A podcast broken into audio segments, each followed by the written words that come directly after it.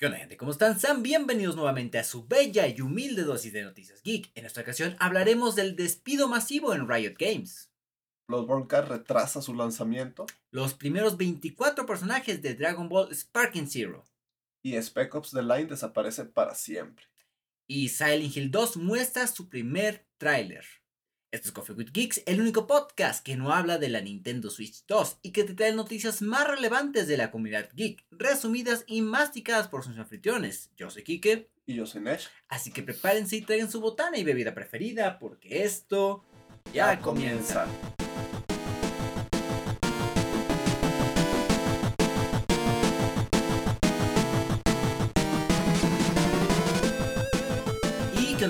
están? Sean bienvenidos al episodio número 82 del podcast más popular de mi cuadra, Coffee with Kicks. Banda, después de un mesecito de vacaciones hemos regresado, eh, ya se acabó lo que vendría siendo las épocas decembrinas, inclusive ya fue el día de la Candelaria. ¿Te tocaron tamales? No. Yo no volveré a comer tamales de aquí hasta diciembre. ¿Por qué? No es costumbre mía, o sea, Ah, podría Es comprarlos. predicción más que objetivo. Sí, Ah. o sea, es como que no necesito comer tamales. O sea, si me traes un tamal ahorita, ah, qué chingón, pero no voy a ir a buscar tamales. O sea, no es como que una prioridad. Es que uno no busca tamales, como que los tamales siempre llegan a uno. Y sí, carnal, ¿qué pasó contigo este mes? ¿Qué te regalaron? Eh, ¿Saliste de vacaciones? ¿Cuál- cuál- cuándo fue el último podcast? 23 de diciembre. ¿23? Sí. No fue No, después fue- de... Mm, fue como veintitantos. Pero fue antes de Navidad. Fue antes de Navidad. Ah, ok. Pues a mí no me regalan nada. Ah, ah, ah, sí, me regalaron un suéter y un chaleco muy bonito. Me regalaron una chamarra y pues comida, por así decir. A, a más no poder, yo sí me atasqué bien chido. Uy, sí, sí, sí. Año Nuevo fue especialmente muy bonito. No, Es que mi familia casi no celebramos Año Nuevo, como que le da más importancia a Noche Buena. Pero sí, sí, Nochebuena. Y como que los días alrededor de Nochebuena. uf, Mm, yo en estos, en estos ratillo que tuvimos de descanso, aproveché para ir a ver varias, un par de películas al cine. Fui a ver la de Godzilla Minus One. Ah, dicen que está buena. Está muy buena esa ¿A película. güey. poco está en el cine? Estuvo en el cine aquí. Estuvo en cine aquí, güey. El día 31 de enero fue el último día que estuvo en salas. Estaba muy chida y está el rumor de que van a sacar la versión de blanco y negro de la película. O sea, es eh, Godzilla Minus Color. Eh, pero está en veremos. Y fui a ver la película de Willy Wonka. La. el- La nueva, que es, un, Ah. que es un musical. Está bien. Ajá. Yo la vi en español latina y me gustó mucho la actuación que... que- ¿Quién fue? Creo, creo que fue Emilio Triviño el que fue, dio la voz para las canciones, o en general. Y es una película bastante bonita. Un- Se me hizo un poquito larga, la verdad. Porque es de que, ay, bueno, ya se acabó, ¿no? Media hora más. Bueno, bueno, bueno.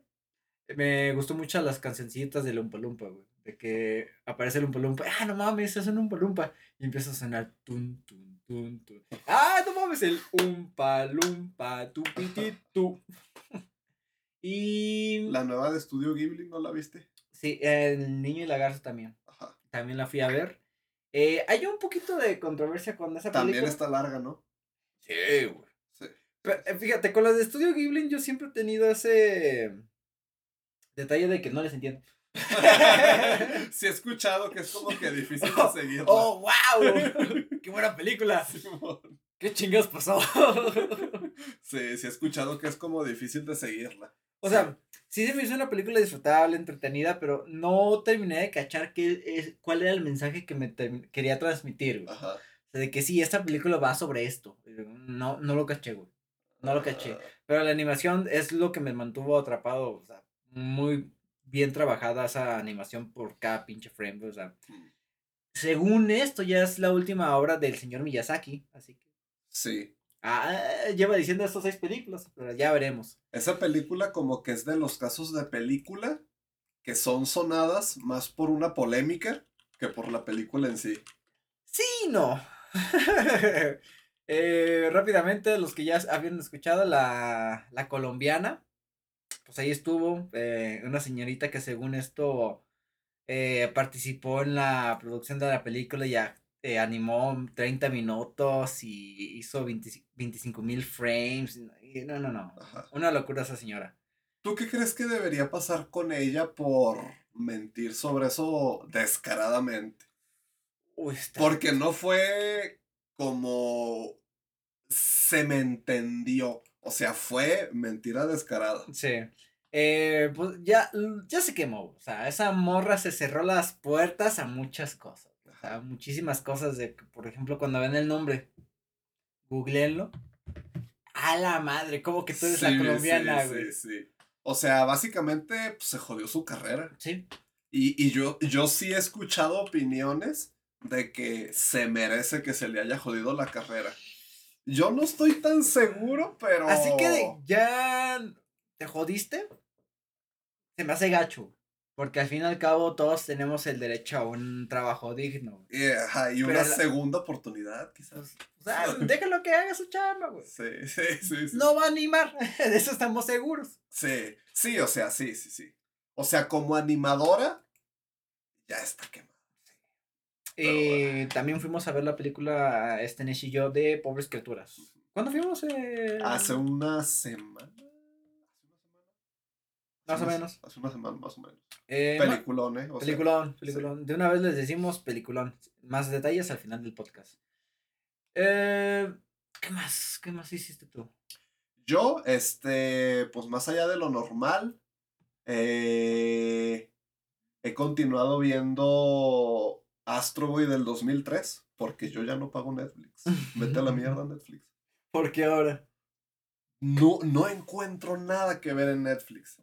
Te juro que las últimas veces que me metí, yo veía el catálogo de películas y de series y, o sea, no, no, no puedo, no puedo con el catálogo de Netflix. Pues es respetable, o sea, viste lo que te entretenía, ok, ya no lo voy a pagar en este ratito. Y si vuelve a salir algo que me llame la atención. Ah, sí, o sea, hay cosas específicas que pueden salir que me pueden llamar la atención.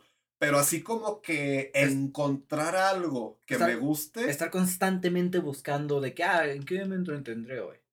Por ejemplo, ahorita te digo, ahorita está cabrón el asunto, güey, que el top 5 de cosas vistas en Netflix en México es mi villano favorito 3, mi villano favorito 2, Minions, mi villano favorito 1. Ese es el top 4, güey. Minions. El top. Y en su lugar he estado usando más el Xview de Megacable. Este, y he continuado viendo Astro Boy del 2003 más opiniones de eso más adelante porque pues yo creo que va a ser mi recomendación de, de la, del episodio.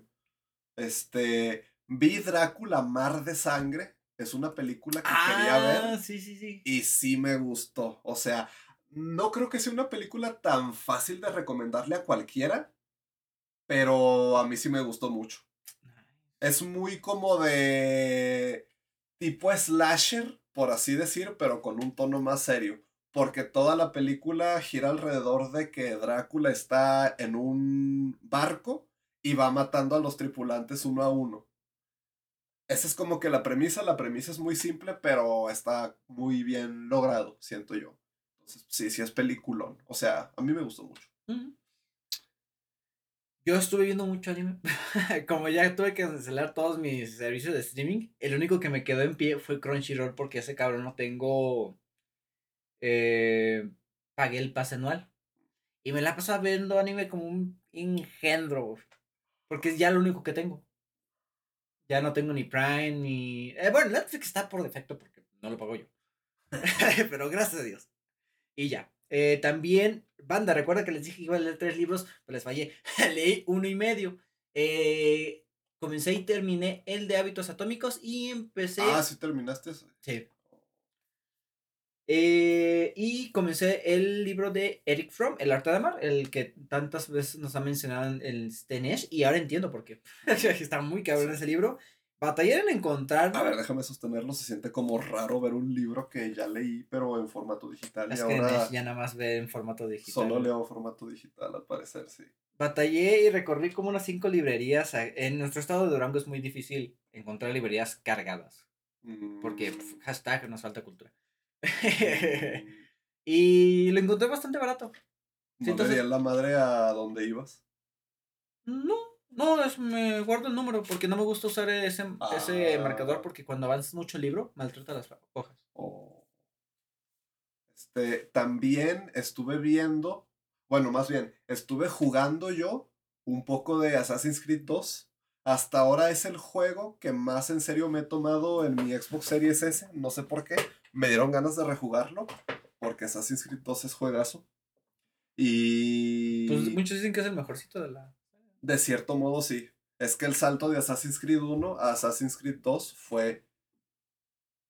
Fue. Fue. Uf. Y fue en poco tiempo, realmente. Creo que fueron dos años o un año.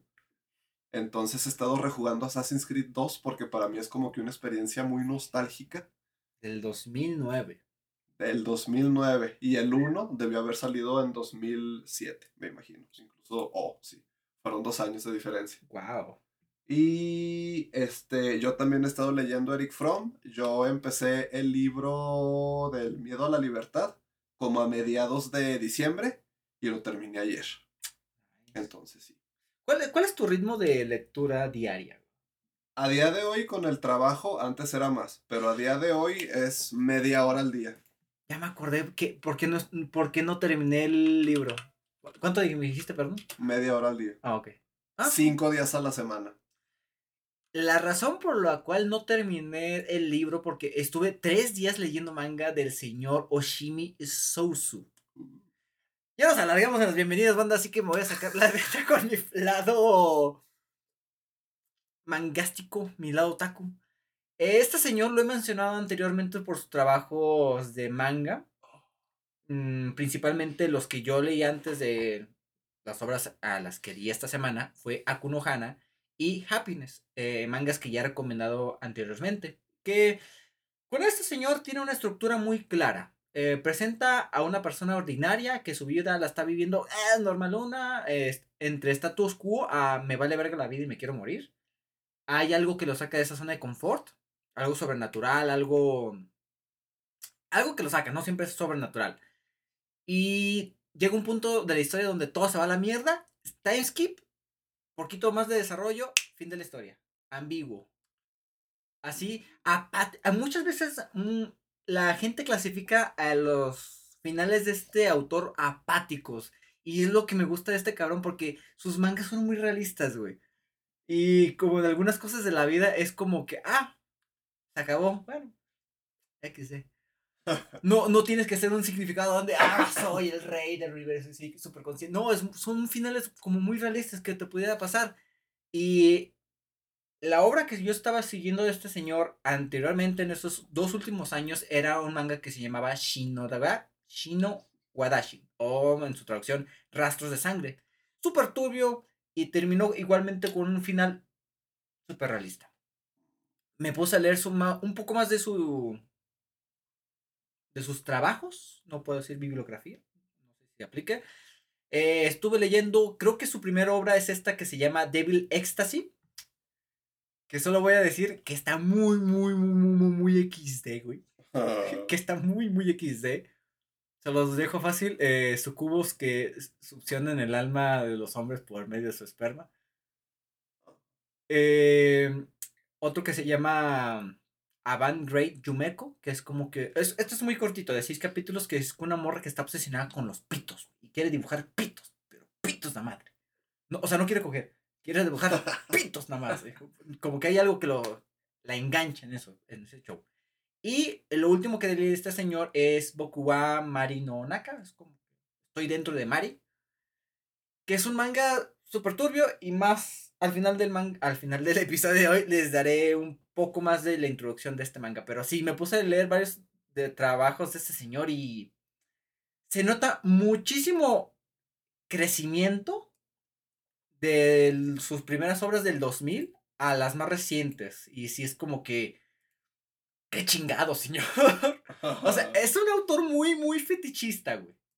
Cabroncísimo, güey. O sea, cumple mucho con el estereotipo de un japonés, a lo mejor. En su primer trabajo, el de Devil Ecstasy, sí me quedé que qué verga, señor. Se nota que estaba muy en sus primeros pasos, pero aún así para hacer su- de sus primeros trabajos tenía un muy buen nivel de dibujo para hacer un mangaka inicial, güey. O sea, lo XD tú te refieres a... A la historia. De que no, sí, güey, te tienes, tienes que sacrificarte para que los sucubos tengan un hoyo eh, por el que parir. ¿Qué? no mames, ¿cómo derrotaste a ese sucubo? ¿Cómo eres inmune? Ah, es que soy impotente y no me pueden chupar el alma. ok. Está muy, muy XD, güey. La neta, Sí, hubo varias veces de que dije de que, güey, deja de proyectarte. ya, güey. Parece algo que escribiría tu compa de la prepa. Sí. Cuando estaban en plena pospubertad. Sí, y ¿sabes lo mejor, güey? Que el mismo vato al final del manga, ya cuando se despide de que, güey, él dice, güey, neta que yo sé que esta es una historia absurda, pero estoy muy agradecido con ustedes por haberle dado seguimiento. Esta madre no iba a pasar de tantos capítulos, pero ustedes me dieron la oportunidad de hacerle algo conclusivo. Muchas gracias aún por todas las pendejadas y, chingaderas que dibujé. Gracias. O sea, se nota que es un autor que le echa ganas a su trabajo y realmente es muy sincero con lo que es. Mm. Y Dios mío. O sea, no va dándoselas de que no, es que mi obra es para gente lista. Es para gente lista, no todo. no, entienden de que. Sí me mamé, güey. La sí me mamé, güey. Eh, en una ¿dónde? Aquí, en esta parte ya nos despedimos el manga es que, güey, ¿qué, qué chingados estoy escribiendo, güey? Como que están pariendo por la boca. Y, no, güey. Y así, el, y que su mismo fandom lo impulsó a terminar la obra, güey, de que, ay, qué bonito, güey. O sea, está muy cagado y me da mucho gusto ver cómo el señor, pues, mejoró su trabajo. Se ve como que medio amateur incluso. En esa obra sí. Pero ya después en Happiness y en otros mangas del estilo, se ve que su dibujo mejoró muchísimo. No, no entro en el, en el top de mejores dibujantes de manga, pero sí tienen muy buen nivel. Muy buen nivel. Eso sí, es muy fetichista en algunas partes y el vato siento que se proyecta mucho con...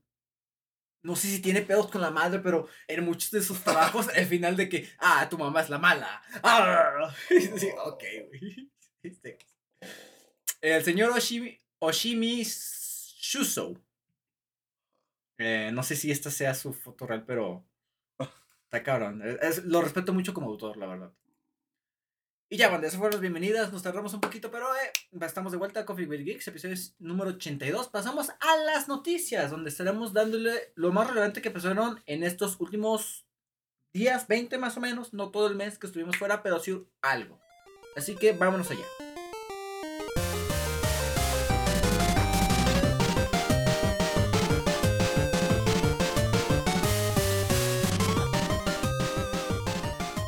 Y bueno, banda, ya estamos en la sección de noticias. En esta ocasión empezaremos con que esto fue una noticia que fue a mediados de enero, más o menos. Y es que Riot Games despide a 530 empleados, el equivalente al 11% de su plantilla. Esto fue un comunicado que se dio a conocer en la página web de la compañía y explicaba que durante la mayor parte de nuestra historia hemos podido evitar días como este, pero esta decisión es, para es crítica para el futuro de Riot, pero no es para agrandar los inversores o para cumplir con un número de beneficios trimestrales, más bien es una necesidad. El CEO de la compañía, Dylan Jadeja, admita que desde 2019 hemos hecho una serie de grandes apuestas en la compañía con el objetivo de hacer que esto fuese mejorando para los jugadores. Y creamos nuevas experiencias, ampliamos nuestro catálogo y rápidamente nos convertimos en una compañía multijuego y multi-experiencia, ampliando su tamaño global y con nuestro negocio cooperativo, nuestro modelo cooperativo, eh, atrayendo talento para nuestras ambiciones y al final duplicando el tamaño de Riot Games en unos pocos años. Y para no hacerles el cuento largo, banda. A pesar de todas estas cosas buenas. A pesar de muchas cosas buenas, es algo que estamos viendo muchísimo en la industria de la tecnología en todos los lados, no nada más en el videojueguil. Eh, es que yo lo veo como una consecuencia del crecimiento desmedido que tuvo el aislamiento de la pandemia del 2020 del COVID y que mucha gente estuvo mucho tiempo encerrada, consumiendo productos digitales, videojuegos, bla, bla, bla. Y en esa época, eh, inclusive el streaming se vio altamente beneficiado. Y ya después de cuatro años de eso, Dios mío, todo se retrae. Y como esos números aumentaron, esos números se retraen y ya no es sustentable tener a todos los empleados que adquiriste por la pandemia, a todas esas personas que tuviste en home office, las tienes que devolver por donde vinieron tristemente. Eh, curiosamente, muchas de estas compañías reflejan muchas ganancias y si es un poquito ah, innecesario. Y principalmente porque muchos de los 530 trabajadores fueron muchos del departamento artístico. Y no nada más en Riot Games, sino que en otras industrias o muchos estudios como que están reduciendo mucho su Plantilla. su plantilla en lo que vendría siendo el departamento de arte. Em, muchos de los despidos y también como que reajustes de la compañía implicará también el cierre de Riot Force, eh, la iniciativa de colaboración con estudios indies para producir spin-offs de la saga de League of Legends, las cuales incluyen Riot, el Rey Arruinado, Son of Nunu, el futuro Band of, Bundle Tale, que será el último juego de Riot Forge. Y sí. eh, también lo que vendría siendo el equipo de Legends of Runeterra, que es el jueguito de cartas de Riot Games, pues como que dijeron, pues no ha rendido como necesitábamos que lo hiciese, pesa nuestro esfuerzo, así que vamos a bajarle un poquito de huevos al desarrollo de esta madre. Eh, lo que vendría siendo dice que Riot Games va a priorizar sus esfuerzos en lo que vendría siendo el League of Legends, mentira, pinches mentirosos, valen madre, Valorant, Team Teamfight Teamfight Tactics y Wild Rift, que es el LOL de celular. Eh, para centrarse en hacer más contenido y funciones y actualizaciones y adoptar nuevas estrategias que integren mejor los esports, música y entretenimiento en nuestros juegos. Aquí, la verdad es que League of Legends ya nada más funciona como la billetera de Riot Games, que nada más sacan skins para que la gente los compre y tengan ingresos para sus otros eh, propiedades intelectuales. Lo que vendría siendo Valorant y Wild Rift son los que le están metiendo más cariño actualmente. League of Legends de PC, neta que le están metiendo un desprecio total. Teamfight Tactics, afortunadamente, es uno de esos juegos que le está yendo muy bien, tiene su propia comunidad y a los esports le está yendo bastante bien, decentemente, podría decir yo. Y creo entendido que en el top mundial ahorita, en el torneo que están haciendo, hay dos mexicanos. Afortunadamente. Es un juego muy divertido que yo disfruto de Teamfight Tactics. Y que es una válvula de escape para. Ah, me aventaron la madre durante 15 partidas seguidas. Me voy a Teamfight Tactics donde nadie se pelea, güey. Nadie se pelea, güey. Es el juego más sano de, eh, de Riot Games porque depende meramente de ti, güey, de tu estrategia, güey. Y en, en los tres años que he jugado Teamfight Tactics, creo que cuatro, solo me han inventado la madre una vez. Y es diferente que te la miente tu adversario a que te la miente un compañero. Uh -huh. Creo yo. Yo nada más juego Teamfight Tactics con una amiga de Discord. Y es como que, ah, me, me mataste, me mamé. y ya. Porque sí es uno versus uno, ¿no? El TFT. Mm. ¿No? Es un lobby de ocho personas y cada persona tiene sus composiciones, tú vas armando tus fichitas, el acomodo y así. Tú haces tu composición. Y es todos contra todos y el que quede de final gana. Y los el posicionamiento positivo, donde no te restan puntos de liga, es para primero, segundo y tercer lugar. O sea, de cuarto para abajo, perdiste. De cuarto para arriba, te sale victoria en la pantalla. O sea, no es tan tóxico porque, ay, bueno, pues quedé en cuarto, no estuvo tan mal. Y cuando quedas en octavo lugar es porque sí, o tuviste muy mala suerte o te pasaste de pendejo. Así que sí. Eh, triste por lo de The Riot. Yo digo que LOL se muere en 5 años. La verdad, güey. Eh, Valorant tiene muchísimo futuro de esports. League of Legends se va a mantener un rato más, pero no, sí, mmm, no va a ser para siempre, la verdad. O sea, ahorita lo que lo sostiene son las skins, de cierto modo. Las skins y también quisieron un cambio muy importante. Yo soy un consumidor de LOL, banda, chingada madre. Hoy, hoy, hoy, hoy, hoy, hoy, fue el último día donde existía la cosa más bella del mundo que se eh, llamaba la cápsula de Prime de... Epa. La cápsula de Prime Gaming de League of Legends. Que te daba skins, campeones y dinero dentro del juego. Ya no la van a tener porque eh, como que ya no pudieron llegar a un acuerdo entre lo que vendría siendo Riot Games y Amazon. Y sabes qué? Ya se va a acabar. Y pues yo estuve en ese programa básicamente todo lo que duró, güey. ¿Y si eran generosas las recompensas? Pues yo me compré varios skins y varios pases de batallas nada más con el, el RP que me regalaban. Te regalaban, al principio te regalaban casi 500, güey, y, lo, y lo, baj- eh, lo bajaron porque, oye, así como que sí, no estamos pasando de vergas, nada más 300 y pico. Ok, ok, me sirve. Y te daban un skin, te daban aumento de experiencia y esencia azul para que lo que vendría siendo comprar los campeones eh, dentro del juego. Y ya no se va a poder, ya no existe esa madre. O sea, es la última que puedes reclamar, la de febrero y ya nada. Para ningún juego de Riot Games. Es triste, güey. Es triste. Como consumidor de juego de LOL, sí. ah, veo que estos cambios no sé si lo terminen beneficiando a la compañía. Y con cerca de casi 10 años jugando el juego, pues como que sí me preocupa, güey. ¿Tú qué crees que tendrían que hacer para que se empiece a recuperar? De ser- dejar de hacerle caso a China. ¿Cómo? Es que, ¿Cómo? O sea, todo esto es culpa de China. es que Riot Games es propiedad de Tencent. Ah, Y muchas de las cosas que hacen es como que orientada para el público chino, güey. O sea, dejaron de sacar ciertas eh, temáticas de skins porque como que a, eso, a la comunidad china no les gusta. Por ejemplo, un personaje que tenía una calavera en la cara, lo hicieron humanoide porque, ah, pues en China no dejan poner calaveras, güey. Muchas decisiones eh, se están orientadas a eso. Si creen que me equivoco, banda, por favor, díganmelo. Y si creen que China es el problema con Riot Games, por favor, coméntenlo también. China, si estás escuchando esto, perdón.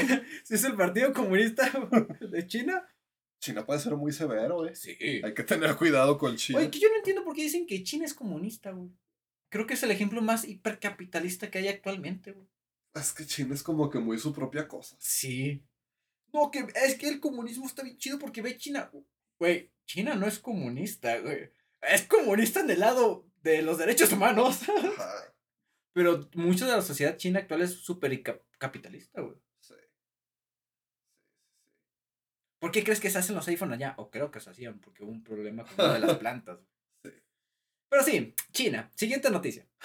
Las descargas de juegos de Netflix casi se triplican tras la inclusión de GTA.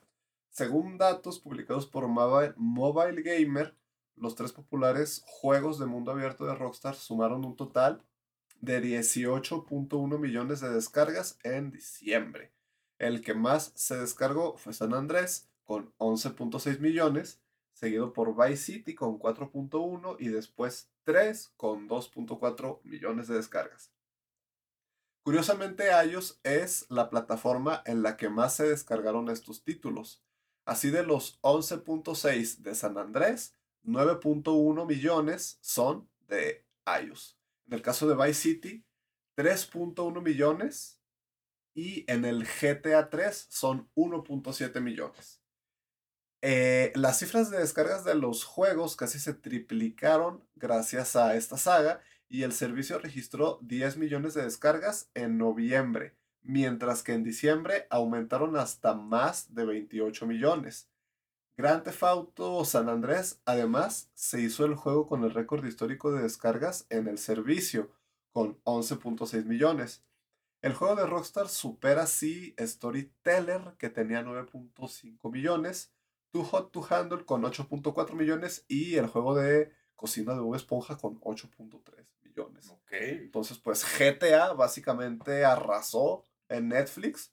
Yo me lo descargué, jugué un poco de GTA San Andrés, recordé que me caga jugar con controles táctiles y dejé de jugarlo. Pero sí, o sea, incluso yo, que sabía perfectamente que, que me caga jugar con controles táctiles, lo descargué. ¿Por qué? Porque pues es GTA San Andrés y dices, ah, lo voy a probar. Mucha de la banda que consume Netflix desde esa época que nos tocaron el GTA C- San Andreas, el Vice City. Sí. Y pues. Aunque para gente que tenga típico control para jugar con el teléfono. Que es mucha gente. Es mucha gente, sí, hay mucha gente que juega así. Este, si yo tuviera un control así, probablemente hubiera jugado más. ¿Cuántas veces te terminaste la campaña de GTA San Andreas? De principio a fin, no son tantas veces. Yo siete. No, yo lo he pasado menos de cuatro veces, pero porque cuando era niño, como que estaba pendejillo. Y yo hacía mucho esto de que empezaba una partida nueva, le avanzaba, hacía puras estupideces, pero también le avanzaba en la historia. Y llegaba a una misión de la historia que no sabía cómo pasar o que no podía pasar y volví a empezar el juego de nuevo desde cero. Hice eso un montón de veces. Eso sí no te sé dar un número porque lo hice un montón de veces. Y así jugaba yo GTA San Andrés. Y por eso no lo he pasado tantas veces. Ah, ok. Entendible. Sí. No, sí, yo me las pasé unas siete veces y las que más me cagaban eran las misiones de cero, del avioncito. Y ahí me doy cuenta que cuando uno es niño, como que juegas los juegos de una manera totalmente diferente, porque yo no podría hacer eso a día de hoy. O sea, a mí me desespera un juego y lo mando a la mierda, no lo vuelvo a empezar. Y de niño era como que, ah, ya no sé qué hacer. Ah, ni pedo, lo vuelvo a empezar. y, y yo como si nada, yo encantado de, ay, ir a la puta primera misión otra vez por quintagésima vez, Simón. Ay, el tutorial, guau. El tutorial, güey, y tú te divertías con el tutorial, sí, sí, sí. Ah, que éramos niños. Recuerdo. Cuando era fácil ser feliz. Eh, siguiente noticia es que Bushy Road anuncia lanzamiento global de Love Live School Idol Festival 2 en febrero y su cierre en mayo. Este juego de ritmo free to play se lanzará a nivel global a lo largo del mes de febrero, pero la compañía ya ha avisado que los servidores solo estarían abiertos hasta el día 31 de mayo. Un poco de contexto de este juego es que es un proyecto de transmedia que gira en torno a unos estudiantes que se convierten en idols para evitar el cierre de su escuela, en la que colaborarán compañías como Kadokawa o Bandai Namco a través de diferentes subsidiarias. Y entre otros proyectos cuentan la Ah, cuentan con serie de animación a, cargo de Sunrise. Es una franquicia que lleva un chingo tiempo existiendo, le va súper bien porque son idols, bonitas chinas, bonitos bailando y cantando. Eh, de ahí viene el Nico Nico Ni. Y pues este juego que lleva desde que a partir del 2023 se publicó en dos Ok, el, juego lleva un par de años en Japón nada más, pero ya se va a lanzar a nivel mundial, pero se va a cerrar para todo el mundo este mismo año. Es, es una noticia bastante XD que mucha gente no ha entendido de que vas a sacar el juego y lo cierras unos meses después. Sí, güey, pero nada más para el mundo. Eh, en Japón ya va existiendo su ratillo. Eh, van a pasar a... Ah, no, espérate. Los servidores del primer Love Live School Festival llevan también van a cerrar, también cerraron el 31 de marzo del año pasado tras casi 10 años en funcionamiento. Ok, sí era exitoso. Em, y ya, van a cerrar las microtransacciones para que ya más puedas disfrutar del juego hasta que cierre este próximo mayo, que faltarían tres meses. Ya estamos a casi mitad de octubre, cabrón. Digo, de octubre. De febrero. Pinche time skip. ¿Qué? Esto no ya es diciembre. de esos del autor que dijiste ahorita. Ya es diciembre, culero. No, no, no. Y sí, eh, si les gustan las monas chinas, pues aprovechen que sigan ahí. Siguiente noticia. Bloodborne Card retrasa su lanzamiento para cambiar de nombre. Sí, sí, sí. sí se las chingaron, güey. Este, el juego basado en la popular franquicia de Sony estaba previsto para finales de este mes de enero, pero sus creadores dicen que necesitan algo de tiempo para eliminar la marca. Resumiendo, tienen que eliminar la marca antes de, de lo que antes se conocía como Bloodborne Card y van a hacer eso, pero requiere un pequeño retraso.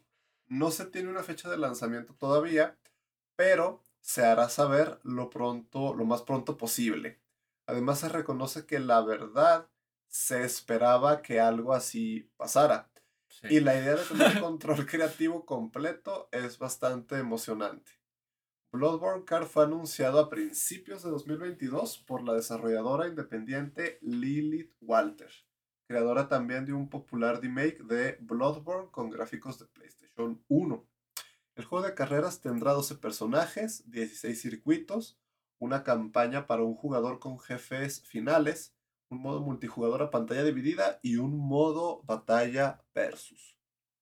Se veía venir. Se veía venir. Eh, creo que también lo mencionamos de que dónde quedaba la línea donde podías poner Bloodborne. Ya vimos que sí está Nosotros muy marcada. ah, pues creo que va a ser gratis y eso va a hacer que no haya problemas. De que, no, no, no, no. Cámbiale el nombre, culero. Cámbiale el nombre. sí. Espero que no, no le piden más de esos cambios, güey. Que nada más el nombre, güey. Mm, Y ya, no. No quiero que nada se parezca. No, mijo, pues. Nos vemos en 2026. Y los demandó Nintendo, ¿verdad? Twist. Esta mierda es mía. Ah, no. La costumbre. Una costumbre. Eh, otra noticia que tenemos es que se confirman los primeros 24 personajes de Dragon Ball Sparking Zero. Eh, la compañía ha publicado un nuevo trailer de la última entrega de los juegos conocidos hasta ahora en Occidente como Budokai Tenkaichi, que esta ocasión mantendrá la nomenclatura japonesa Sparking.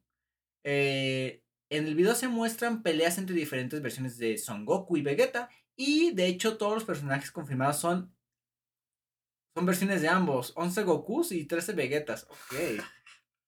Se mamaron. También se ha compartido una imagen que parece ser plantel completo sin desvelar y donde aparecen personajes como Krillin, Mr. Satan, Trunks, aunque sin confirmar la extensa eh, la versión exacta de cada uno de los que aparecen en el juego. Eh, Sparking Zero saldrá próximamente para PC, PlayStation 5 y las Xbox X y S. Eh, se confirmó que el juego iba a tener como 124 personajes.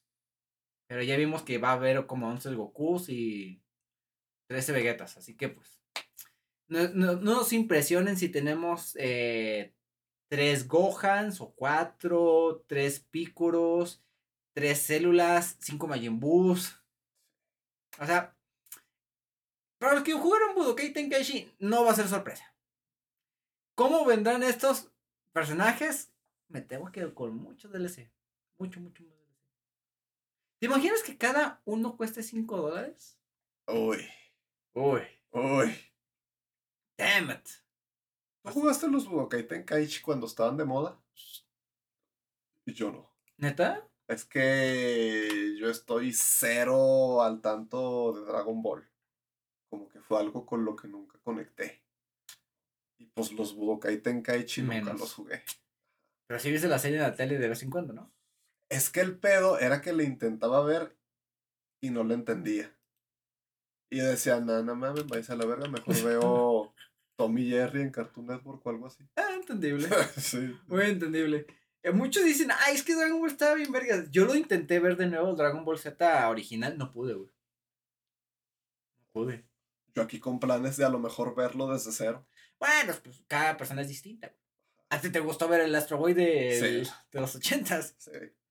Pero sí, yo no pude. Me- Y te fijas mucho cómo reciclan mucho la animación en el anime de entonces. Y aún en día, mu- muchas veces eh, reducen costos en animación, güey.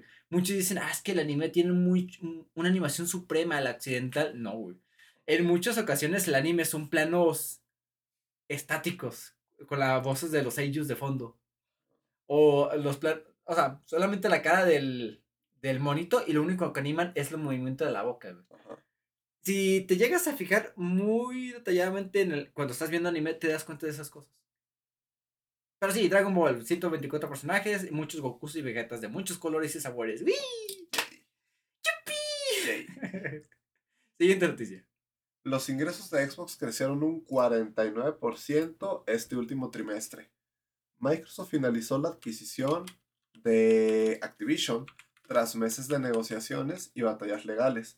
A mediados del pasado mes de octubre, una operación cifrada en 69 mil millones de dólares y que suma a su catálogo los juegos de Activision, Blizzard y King con franquicias tan codiciadas como Call of Duty, Diablo, Crash Bandicoot, Warcraft y Candy Crush.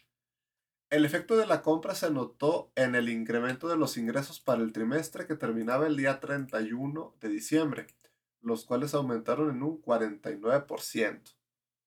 Los ingresos por contenido y servicios de Xbox aumentaron un 61% también, impulsados por la compra de Activision Blizzard mientras que los ingresos por las ventas de hardware aumentaron un 3% respecto al mismo periodo del año anterior. La publicación de los resultados se produce apenas una semana después de que se anunciara el despido de 1.900 empleados en la división de videojuegos, afectando a Xbox, Activision, Blizzard y Bethesda. Entonces, pues ni Xbox está exento de este tipo de despidos masivos que estamos viendo tanto. Y eso da miedo. Sí. Muchas de estas compañías que mencionamos sí es como que... Eh, muchas de estas compañías que están haciendo estos despidos sí es para reducir cosas, la verdad. No, es, no todas, no todas, pero sí muchísimas son de que, ¿sabes qué, güey? Estoy ganando esto. Pero podría estar ganando más. Así que si, 1900 personas a chingar su madre. Que por cierto, algo que no comenté con los de Riot Games. Tampoco les fue mal. Porque. Mm, aquí está, me faltó comentar esto. Si vamos a dar la noticia, hay que darla completa. Los empleados de Riot Games afectados por el despido recibirán una indemnización de mínimo seis meses de sueldo, un bonus de efectivo equivalente al 100% de los bonos de rendimiento equivalentes de 2023, cobertura sanitaria equivalente a la duración de la indemnización, o sea, seis meses, mil dólares para cubrir gastos de que estuviesen cubiertos por la Play and Wellness función de Riot, un portátil para ayudar a encontrar eh, trabajo si no tienen en casa, apoyo laboral y tres meses de acceso al programa de asistente Rioter. Como que fue muy Generoso. una pensando en el largo plazo, entonces. Sí, tampoco se que todos la puta calle. Sí, sí fueron bastante. Como que realmente querían reducir su fuerza laboral por algún motivo. Sí. Y la verdad es que no escatimaron en gastos. O sea, cubrirle el gasto médico seis meses, güey. Sí, es como que, wow, señor. En Estados Unidos, güey. Oh, sí. En Estados Unidos, que a la verga, no, pues gracias.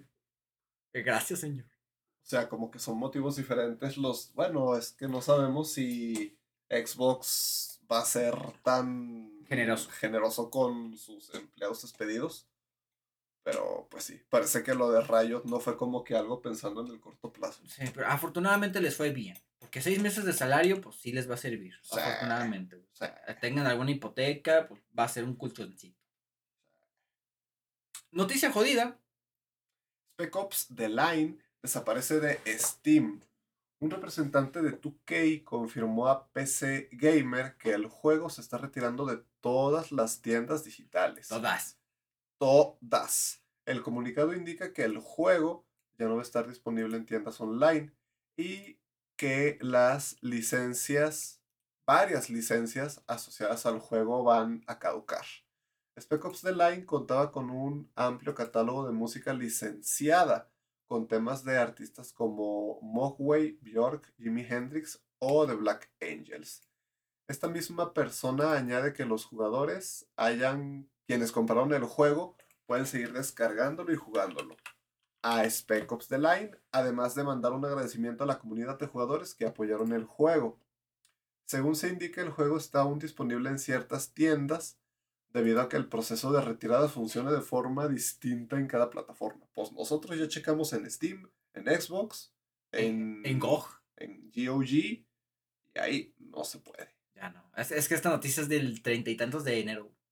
Así que puede que ya mamó. Ya mamó en todos lados. Y fíjate, ahorita se puede comprar en tiendas de case, pero ya em, está empezando a subir el costo, Porque esta madre, yo recuerdo que estaba en veintitantos pesos y ahorita está en casi 600 pesos mexicanos. O sea, va a llegar a ser como que de esas madres de que aquí está la key del Dark Souls Prepare to Die Edition, 24 mil pesos.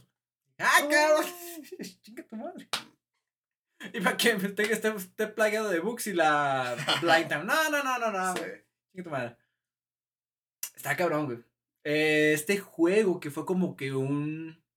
Un contrapeso a lo que vendría siendo los Call of Duty de la época. Que decían, no, la guerra chido, Kill Streak, ah, la mob, sí, Willy Rex. Eh, este juego te mostraba el lado cruel de la vida, güey. Más bien de la guerra, güey. Como que no. Como que no hay un propósito, un fin noble para el acto de la guerra y como que no termina bien, no importa del lado que estés, güey. Y voy. Es, eh, los video ensayos de este juego están cabroncísimos. Y afortunadamente yo lo tengo. ¿Cómo? No sé, güey. No sé, no sé en qué momento de mi vida lo habré comprado, güey. Pero lo tengo.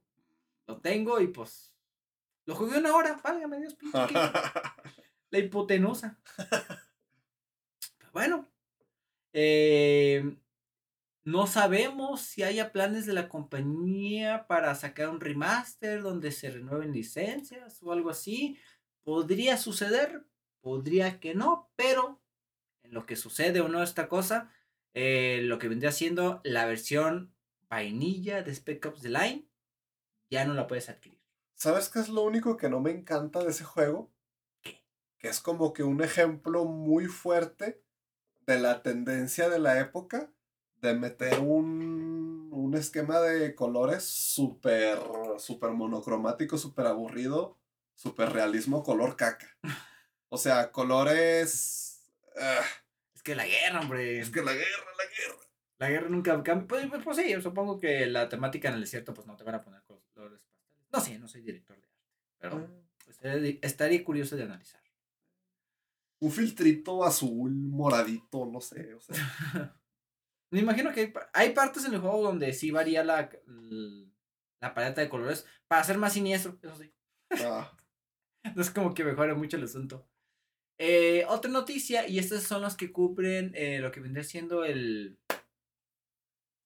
eh, ¿Cómo se llama esta madre? El PlayStation ah, Show, State, of, State of Play. Play. State of Play. Está el título. Silent Hill 2 muestra su primer tráiler oficial en el State of Play.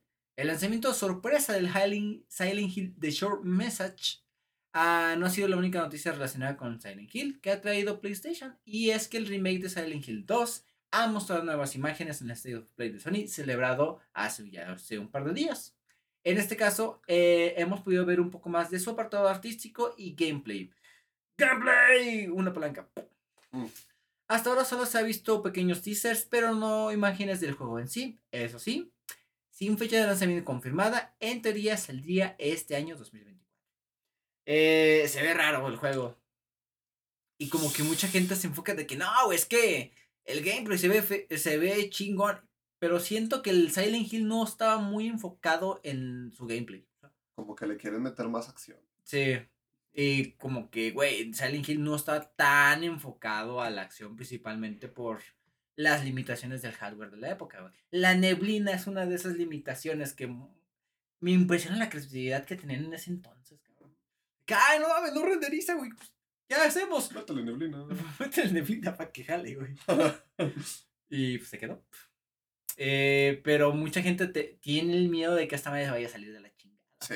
Y además no está en manos como que de un estudio que tenga tanta trayectoria, Sí. según yo. Este, pues porque por ejemplo Capcom ya ha demostrado que son los dioses del remake. Y cualquier remake que anuncie Capcom podemos estar casi seguros de que va a ser bueno. Aquí es como que un estudio más desconocido. El tráiler como que se ve medio raro, pero pues ya veremos. Y luego es Capcom, güey. Capcom es como que, ah, sí, denme dinero y me vale más decirles. Konami, Ah, pero ¿qué dije? ¿Capcom? Capcom. Ah, perdón. Perdón, Y es Konami, sí, también es otra cosa que tomar en cuenta. Perdóname, Capcom Deidad. y pues, eh, veremos. A ver si sale este año siquiera. Eh. Eh, otra cosa que se anunció en el State of Play. Nuevo tráiler del juego Judas, anunciado en diciembre del 2022 en los Game Awards. Este juego está dirigido por Ken Levine en su estudio Ghost Story. En estética y mecánicas, y puede que incluso en la historia, este nuevo proyecto, que todavía no tiene fecha de lanzamiento, parece un claro heredero del mítico Bioshock. Y pues sí, o sea, si ven los trailers, es como fácil ver que hay similitudes. Se ve bien, o sea, no es en plan "Ah, copia de Bioshock. Mm, es que sí, sí, muy, sí, sí, sí, La estética al menos es muy, muy similar, güey. Es que yo diría que más que la estética, bueno, sí, la estética sí, pero la, la temática no. Como que es una ambientación no típica de Bioshock, siento yo, porque pues sí, o sea, se ve como más futurista. Futurista, típicamente futurista y no futurista tipo steampunk. Pero se ve interesante. A mí me causa. No me gusta de que tengas que hacer tu propio estudio, güey, para estar ocho años desarrollando un juego. A ver si sale bien, güey. Y si, y- si sale bien, chingón por tu estudio. Y si sale mal, pues tu estudio nuevo que creaste para hacer juegos que te gustasen valió verga. Sí.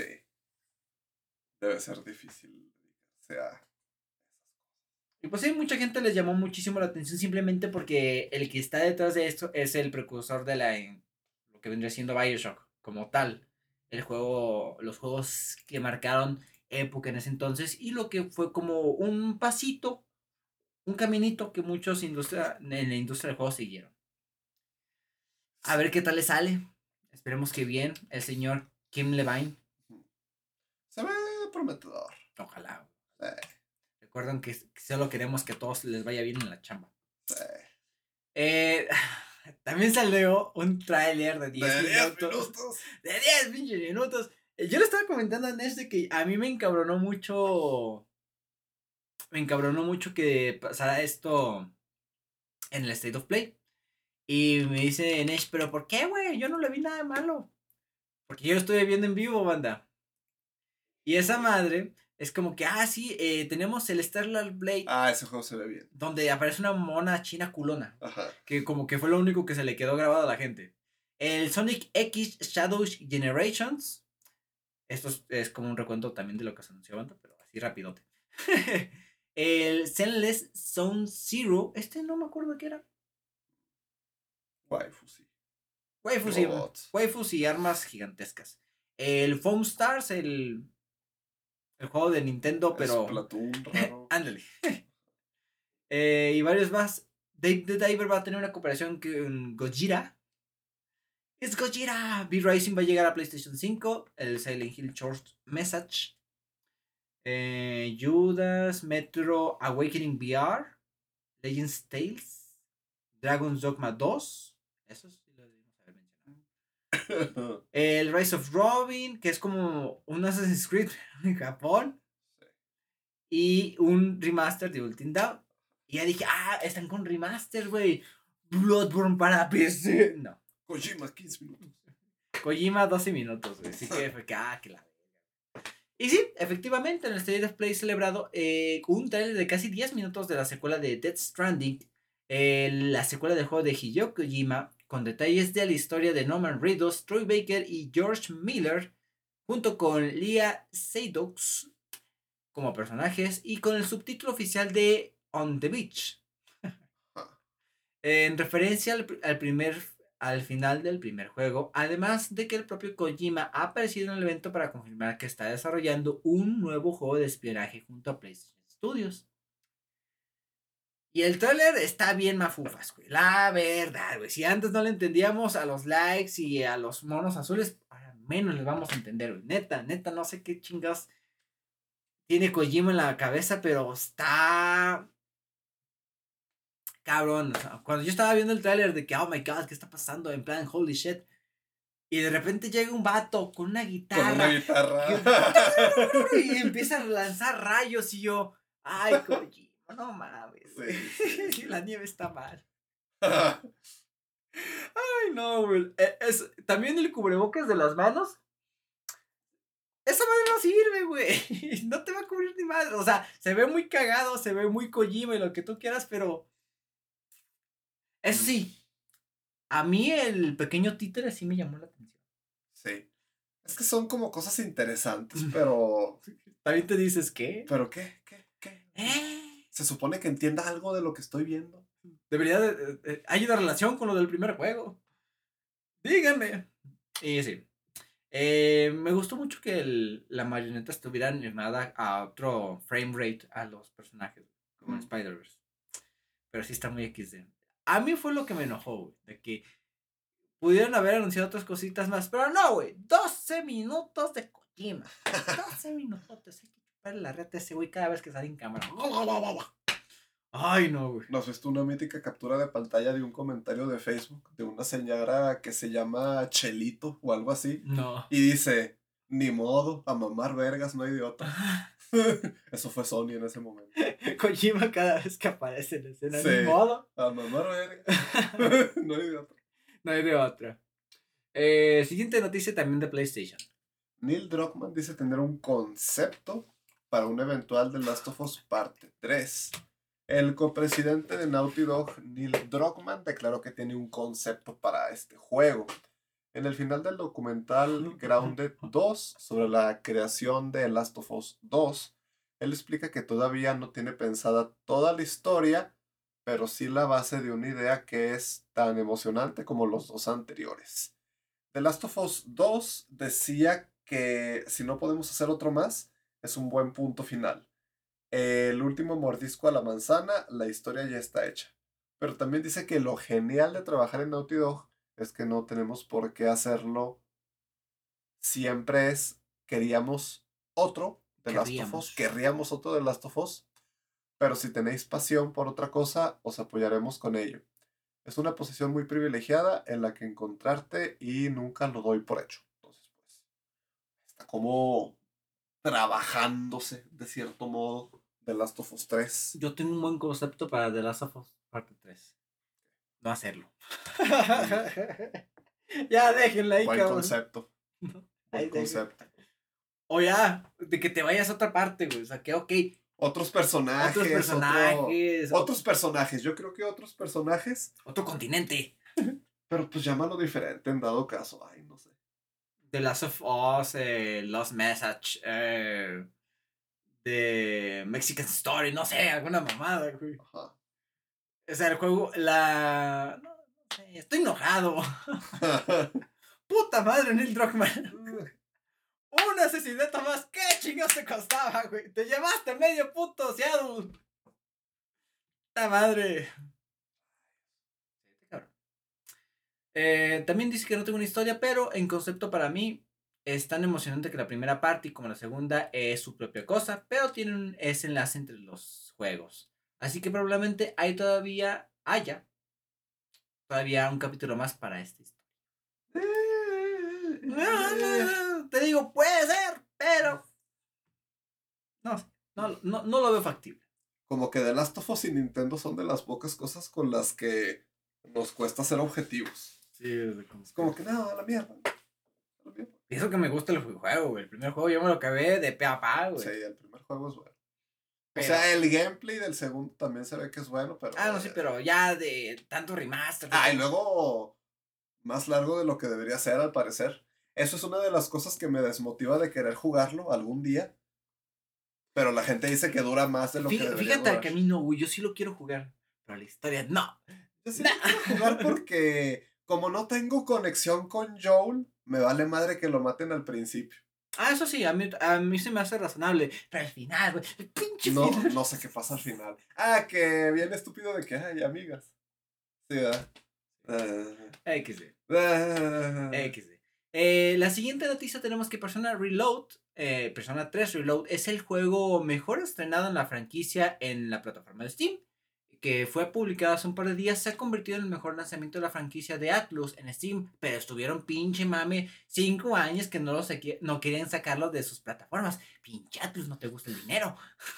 te lo están dando así en la cara, papito, y no lo quieres.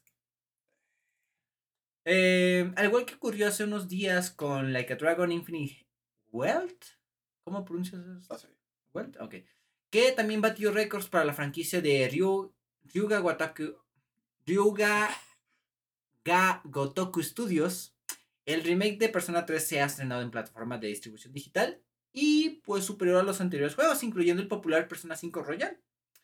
El Persona 3 Reload ha alcanzado un pico máximo de 43.801 jugadores simultáneos. Y el momento de escribir este artículo, la cifra supera todavía los 30.000. Vamos a corroborarlo. ¿Cómo se llamaba esa Ah, Steam Vamos a corroborar cuántas personas hay en Persona ah, ahí está, hay 28 mil personas jugándolo. Bastante buen número para hacer un viernes fin de semana. Tengamos en cuenta ese, ese factor. Eh, además, esta cifra es tres veces más alta que la del otro lanzamiento de esta semana, su Squad Kill the Justice League. Que al final de esta sección hablamos de eso. Acuérdame de eso, por favor.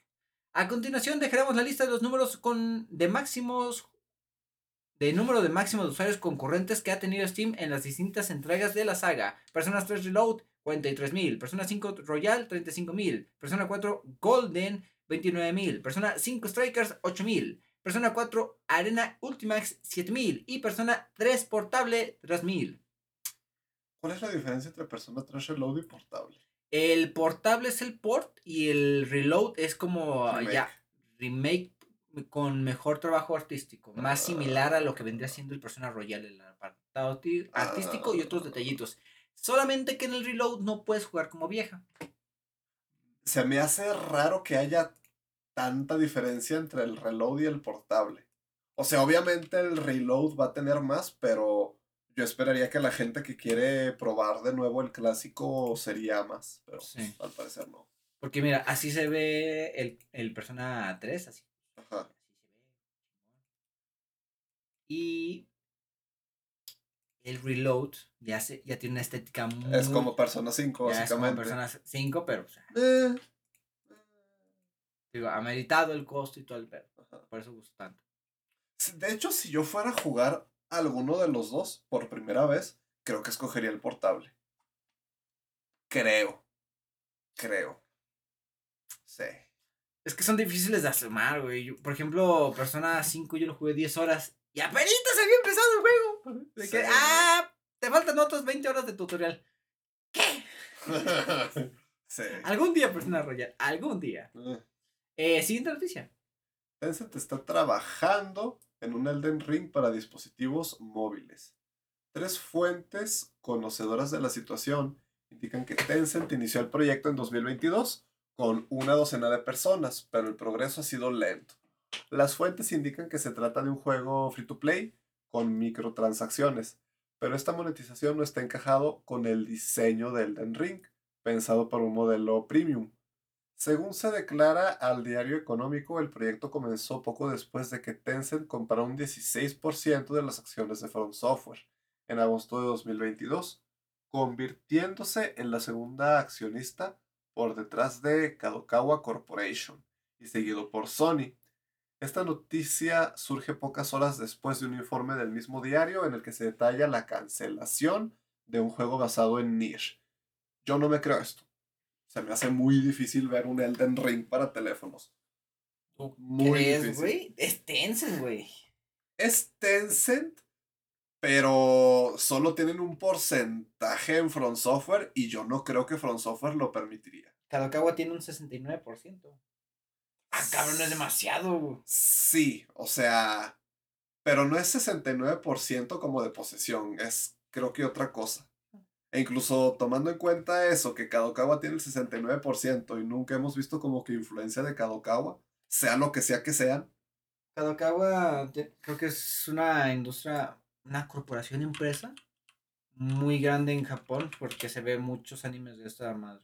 ah, Salen películas, salen animes. O sea, nunca hemos visto un anime de nada de Front Software y ellos tienen el 69%, entonces Tencent que tiene una fracción de lo que tiene Kadokawa, no creo que vayamos a ver algo que parece estar como que tan ad hoc con Tencent, pero tan en contra de lo que sería Front Software. Yo no lo veo, yo no lo veo, Yo tampoco. no lo veo. ¿Te imaginas un anime de algo de From Software, güey? ¿De cuál te gustaría? De ninguno.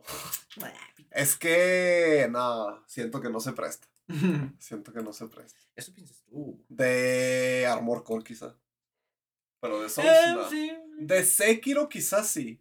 De Sekiro quizás sí. No sé. Podría ser.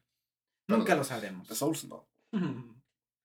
Eh, la secuela de Valiant Hearts llegará próximamente a consolas. Eh, Valiant Hearts Coming Home se publicó en febrero de 2023 para dispositivos móviles, siendo además exclusivo de Netflix, como parte de un acuerdo entre Ubisoft y la gigante, gigantesca del streaming. Eh, pero esta exclusividad parece que termina pronto, dado que el juego ha aparecido en las listas de organismos clasificados por edades de, Bras- de Brasil. En concreto, el organismo de Brasil lista versiones del juego para Play 4, la Play 4, la Xbox One, Nintendo Switch. Es curioso, eso sí, que ya de que de momento no se sepa nada de la versión de PC. Valiant Hearts Coming Home es un juego de narrativa dramática en el que se explican las historias interconectadas de cuatro personajes de James, Anna, Ernst y George. Junto la confusión y la tragedia de la Primera Guerra Mundial, explorando temáticas como la amistad, la supervivencia y el sacrificio. Qué culero sobrevivir en la Primera Guerra Mundial y de enterarte que hay una segunda. Porque no se llevan muchos años de diferencia entre una y otra, ¿verdad? No, creo que son 20. 20 años a lo mucho. Ajá. Esas sí eran épocas difíciles. Sí. ¿Tú Valiant Hearts? Me acuerdo que este era un juego muy popular en su época. Creo que un poco, nunca lo terminé, pero creo que sí lo probé. Que o lo vi es- en YouTube completo o algo así. Es que no, güey, vas a llorar con este juego. Ah, Dios mío, la guerra, la guerra nunca cambia. Puede ser, puede ser. La guerra es horrible, eso sí. También escuché que Prince of Persia Lost Parece que es bueno. le fue muy bien. Parece que es bueno. Qué, qué bueno Sí. que le- a los juegos que le- se toman tiempo de hacer Ubisoft le salen bien. O sea, raro que al spin-off como que la gente le guste más que lo que están anunciando fuerte en la saga, pero bueno. Eh, noticia importante, o al parecer a mucha gente le pareció importante. A mí no, la verdad. Y es que Disney anuncia una inversión de 1.500 millones de dólares, y es un vergazo de dinero que lo pienso. En Epic Games, las dos compañías además han desvelado una colaboración para crear un universo de nuevos juegos y entretenimiento conectado con Fortnite. Según Disney, además de ser una experiencia de juegos de clase mundial e inter- interopera con Fortnite, ¿se refiere a la ropa? ¿Interropear? Interoperar. Ah, gra- gracias. ¿Interropa? El nuevo universo persiste, eh, persistente ofrecerá multitud de oportunidades para que los jugadores jueguen, vean, compren e interactúen con el contenido de personajes e historias de Disney, Pixar, Marvel, Star Wars, Star Wars, Avatar y más. Este nuevo universo, que utilizará evidentemente Unreal Engine, se publicará pronto. Y según el primer tráiler, y en los usuarios podrán crear y compartir sus propias historias y experiencias. Bob Iger, el CEO de Disney, ha declarado que nuestra nueva y emocionante relación con Epic Games creará, traerá las marcas y franquicias de Disney a Fortnite en nuevos juegos y en un universo de entretenimiento para que éstas tengan la mayor entrada para el mundo de Disney y de los juegos, ofreciendo oportunidades significativas para el crecimiento y la expansión.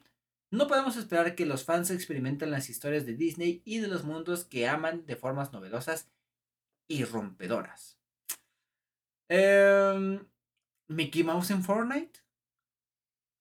Mickey Mouse ya es. eh, De dominio público. ajá. En la primera versión de Mickey Mouse, el. Sí, la versión de Steamboat Mickey o no sé cómo se llama. Esa madre. Ajá. Que, que de hecho salieron juegos de terror así como Ah, que sí, güey. poco, pocas horas después de que esto pasara. De que espérate, culero. Sí, sí, sí. Steamboat Willie. Ajá. De que, ah, pinches mamones, suéltenlo. O sea, es- se supone que esta madre yo ya la podría ver en YouTube ¿Y eso qué fue? ¿Por tiempo simplemente? por tiempo. Ah, ¿Sabías? de- actually, dato curioso. Actually. Mm, Actually, eh, mm, ah, tengo entendido que muchas de las leyes de derechos de autor, que todo este tiempo que te tienes que esperar, es por este cabrón, güey, por Disney, por el ratón, Ajá, ajá. que nada más no lo soltaba, ¿no, güey?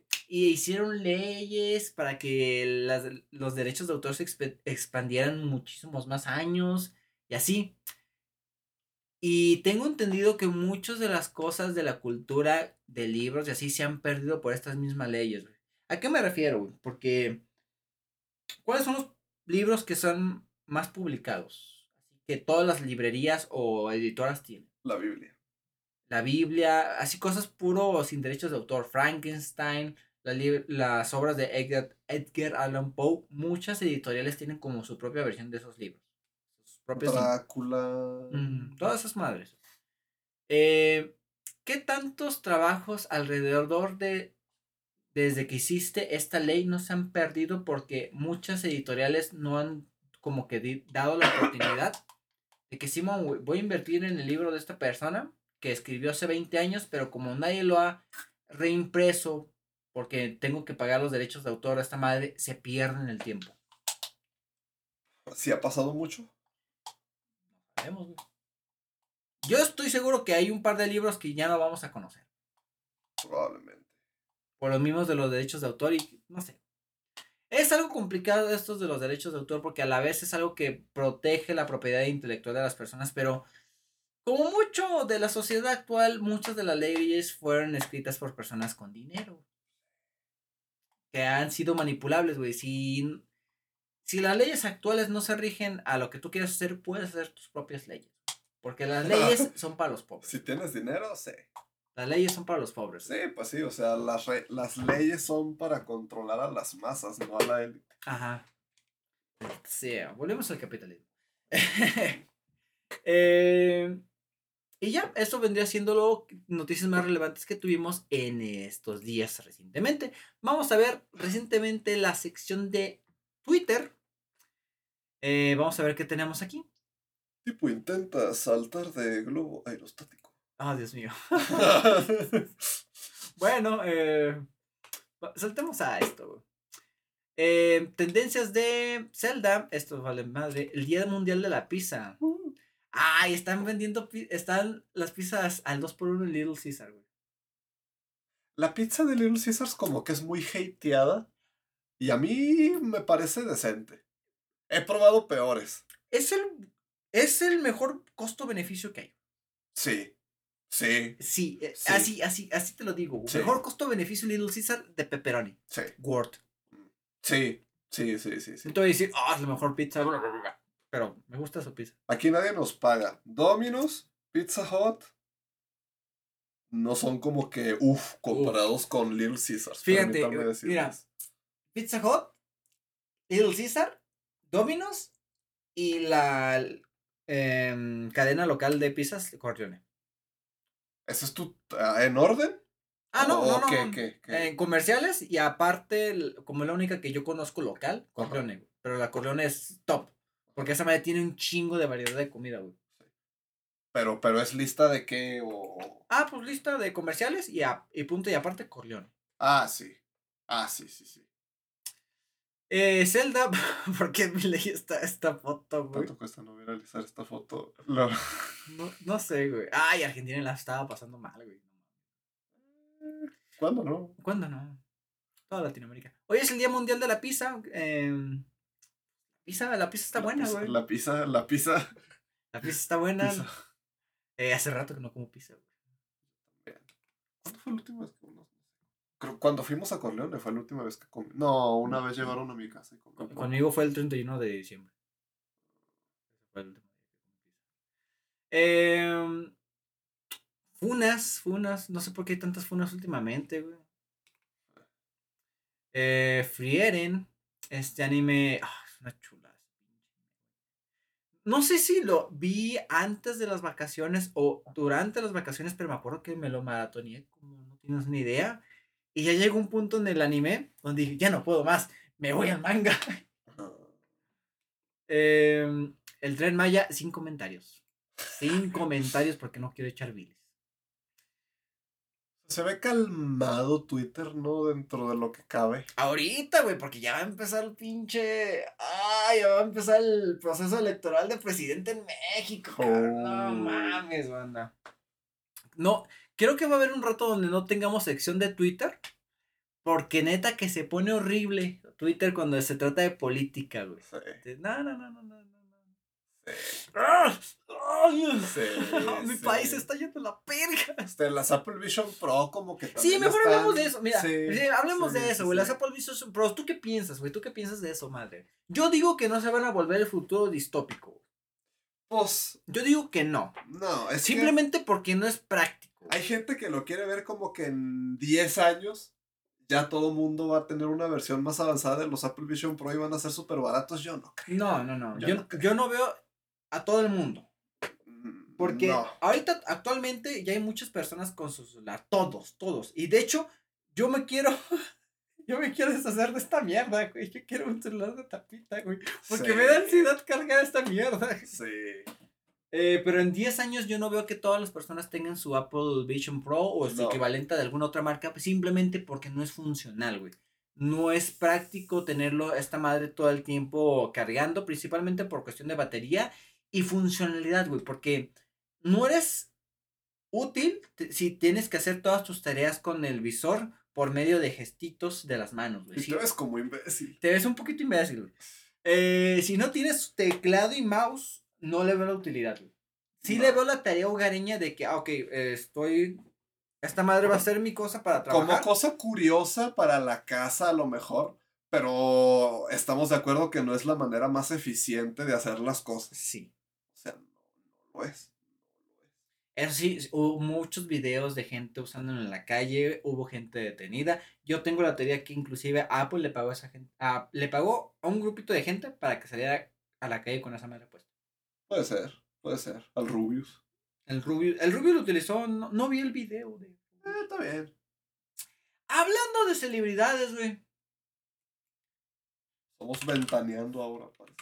PewDiePie, ¿Qué ¿tú pasa viste, con PewDiePie? ¿tú viste su video de 100 días dibujando? No, como que sí, no, no lo vi, pero me hubiera gustado verlo. Pues mira, resumidamente, eh, el vato dijo, ah, quiero aprender a dibujar. Y empezó a dibujar durante 100 días. Sí. Y el vato tuvo un pinche avance que- grotesco, güey. Es que ese vato es un rifle, güey. Lo que se propone hacerlo, lo hace. Grotesco, güey. Tuvo un pinche avance muy cabrón, güey. Sí. O sea, O sea, yo vi la miniatura y dije, realmente lo de la derecha lo dibujó él, pero pues al parecer sí. o sea, y uh, este señor tiene la fortuna de que puede enfocarse en muchas cosas de su Tiene vida. un hijo. Eso, eso, ahí, ahí permíteme refutar porque eso fue ya teniendo un hijo. Así que Ah, ni tanto margen. Estamos de acuerdo que no se tiene que preocupar por que tiene que llevar el pan a la mesa. No, pero no es como que tenga todo el día para dibujar. Eso sí. Eso sí. Pero yo siento que hay algo de por medio, güey. Mm, También tenga- tengamos en cuenta que O tiene, sea, sí. tiene mucho sí, recurso monetario para pagarle al, al señor más talentoso para que le enseñe vergas. güey. Pero, pero no lo hizo. O sea, estoy Oh. bastante, estoy bastante seguro de que fue viendo cursos o alguna mamada así súper humilde. O sea, ese vato se puso mamado. Güey, no, eh, tu mamá de humilde no cuenta porque ve la que acaba de hacer, güey. Acabo de hacer el lente de una cámara para trazar un círculo. Bueno, es lo que tenía la ma- Si usó eso precisamente fue porque no quiso comprar herramientas de, de dibujo tradicionales y costosas. Ok. O sea, Ay, una regla, vamos. bueno, bueno. Pero mi punto es que sí tiene más tiempo que la mayoría de las personas Ah, no. eso como para proponerse hacer estas cosas, Pero, no tanto. pero sí tiene mucho mérito como... Ya, el esfuerzo, sí, eso sí, Sí, se lo reconozco, sí, porque o sea. el, el avance que tiene sí está muy Y lo cabrón. que él pudo hacer lo puede hacer cualquiera. Sí. O sea, sí, sí. Me pareció muy curioso porque mucha de la comunidad artística que yo sigo en Twitter de que ¿Por qué tuvo que salir PewDiePie para que la gente hiciera caso de que el único consejo que hacemos para mejorar dibujando Es dibujar. es dibujar, hijos de la chingada? Sí, sí, sí. sí. Y de que, ah, es que PewDiePie, güey. Pero la neta, pues, eh, se la rifó, güey. Sí, o sea, ese vato es un rifle. Se, se propuso aprender a dibujar y lo hizo. Este, se propuso ser lector y el vato ya es devorador de libros. Se propuso ponerse mamado y se puso mamado en la cochera de su casa con, con un banco pitero y con unas mancuernas variables. O sea, ese vato, mis respetos, la verdad. Sí. Mis respetos. Eh, Sui- Suicide Squad. A la gente no le gustó. bueno, eh, yo he visto muchas opiniones de que el juego está divertido, pero es muy repetitivo. El juego está chido, pero la historia vale verga. El juego está chido, pero Harley Quinn no está culona como artista porno. ¿Qué pedo? ¿Qué pedo? ¿Qué pedo? Sí, es como que, güey. eh, la historia, pues XD, güey. Es el Suicide Squad y creo que la esencia de ese grupo de villanos barra antihéroes es que sean muy eh, irre- i- irreverentes, bastante cagados, que las cosas no tengan sentido. Al fin y al cabo, son cómics, güey. De aquí a cuando los cómics tienen sentido. Así que, pues, mm, por ese lado no, no veo tanto problema. A mí lo que sí me molesta es que no respetaban a los superhéroes como tal, güey. De que, ah, sí, este güey, lo voy a mear encima. ah, miren este güey, hay que, hay que profanar su cadáver, hay que desnudarlo. Y yo, espérate, güey, estoy viendo la Ciudad de México, ¿qué pedo? Sí, está muy cabrón. O sea, el problema es que es un juego como servicio y pues la gente no quería eso. No sé por qué lo hicieron así en primer lugar. Pero pues. Eh, pues Quisieron sacarle el más dinero posible. Sí, y ya, se, y es- ya se está anunciando el primer personaje de que van a sacar eh, en el pase, en el- como añadir a la parte del juego que vendría siendo el Joker de otro universo, porque recordemos, banda, que este, el universo del Suicide Squad es el mismo universo del Barkham- Batman Arkham Knight. Y pues, vale verga al final. Como les digo, creo que eso fue lo, lo que más molestó a la gente, como que compartieran ese mismo universo. Eh, Que no, güey, ¿por qué? ¿Cómo es posible? También hay acertijos de. El- Del acertijo. parecer. Guay. X Para hacer el juego más largo. para hacer el juego más eh, reasons. Y así. Eh, ¿Algo más que podamos comentar de estos Mm, que haya salido relevante? El Joker se está bien cagado. Jonkler. Es que no se parece nada al universo de Arkham. Mm, PewDiePie, güey. ¿Algún multimillonario hizo alguna pendejada? Al parecer Captain Boomerang tiene un pitote, güey. Lo mencionan en el juego. Eh, algo de Ford. No, pues creo que es todo. Sí. Perfecto. Eh, nos pasamos al tema de la semana. Concluimos con la sección de noticias. Y en el tema de la semana estaremos hablando de un cambio abrupto que posiblemente Xbox haga en este mismo mes. Así que, vámonos allá.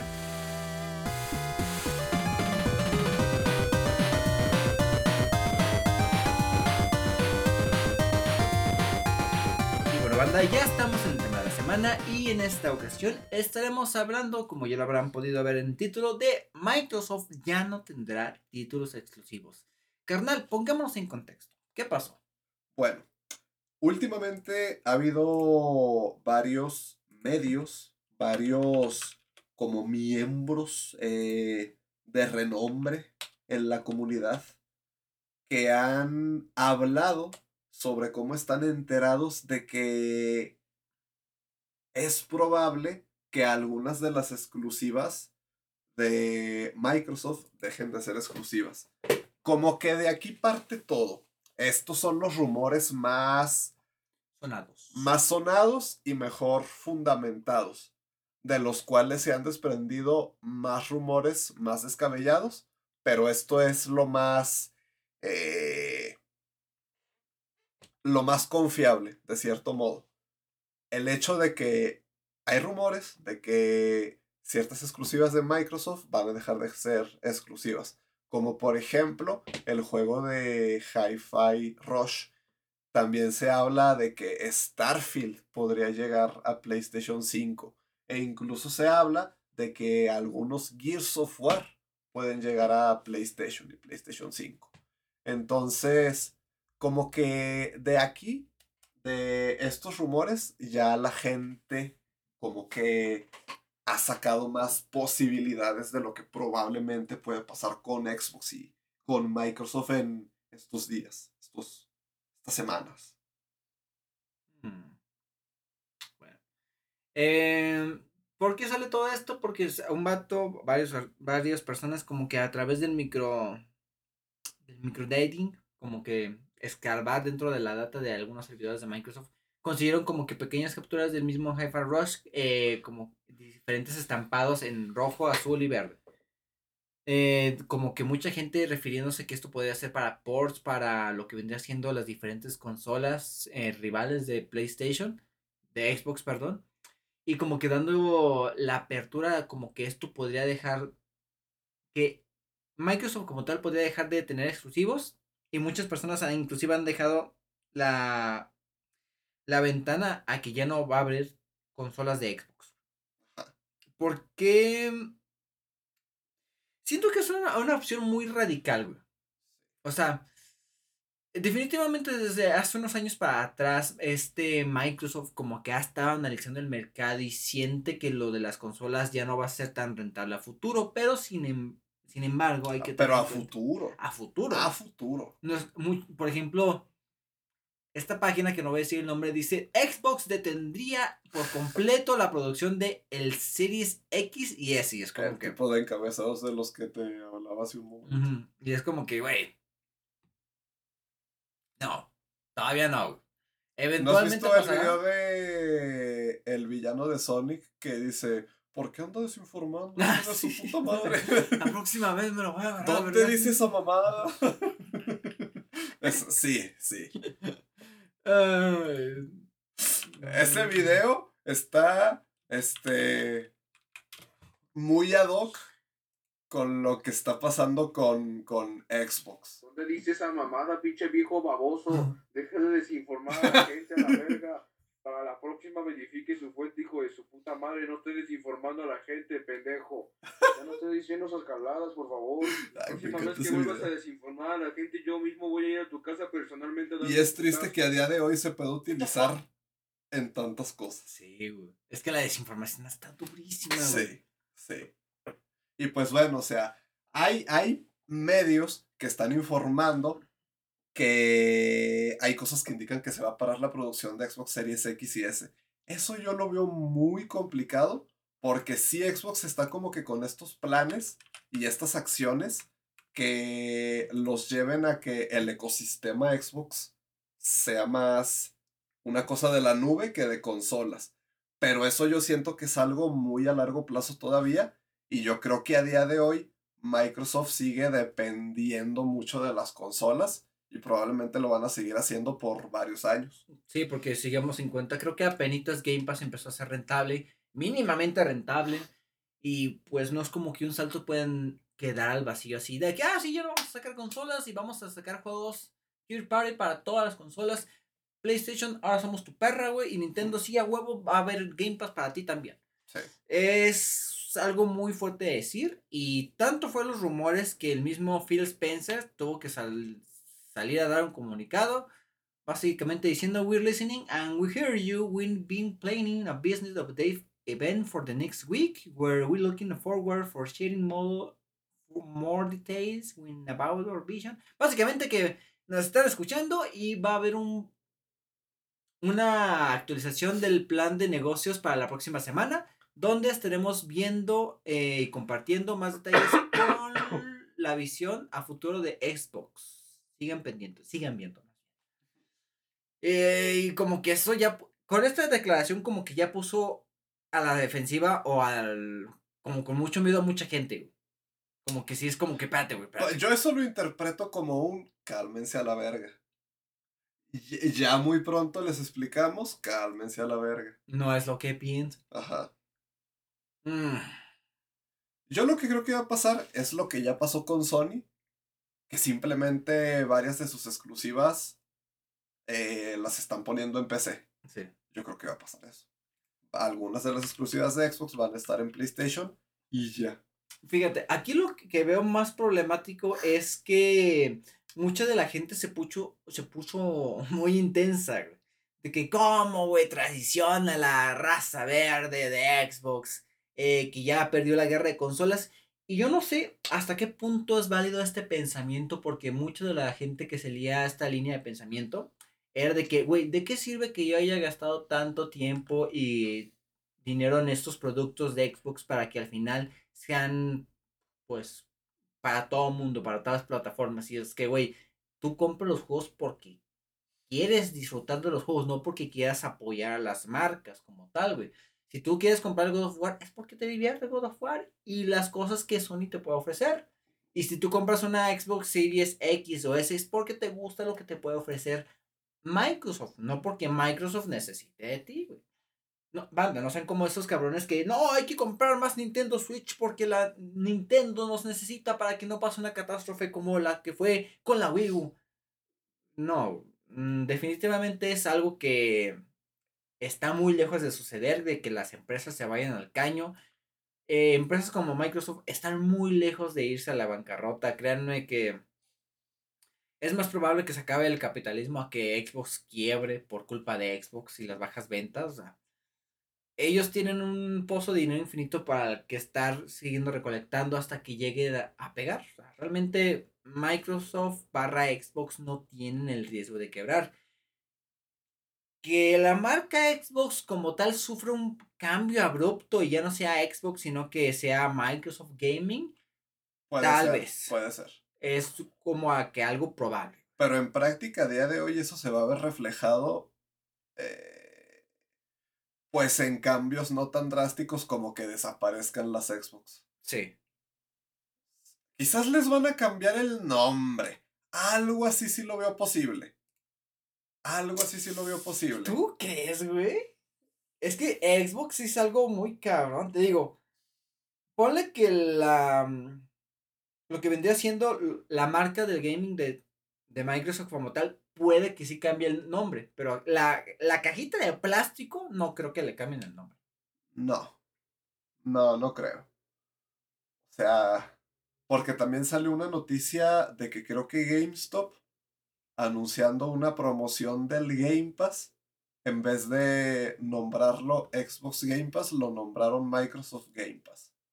Pero pues eso puede ser por cualquier cosa. Puede ser un error, puede ser, no sé, cualquier cosa. Siento que esto de la guerra de consolas es algo que se pasó mucho de las manos, güey. Que Sí, mucha gente lo- se lo tomó en serio, güey. De que, güey, ¿qué importa? o sea, Sí.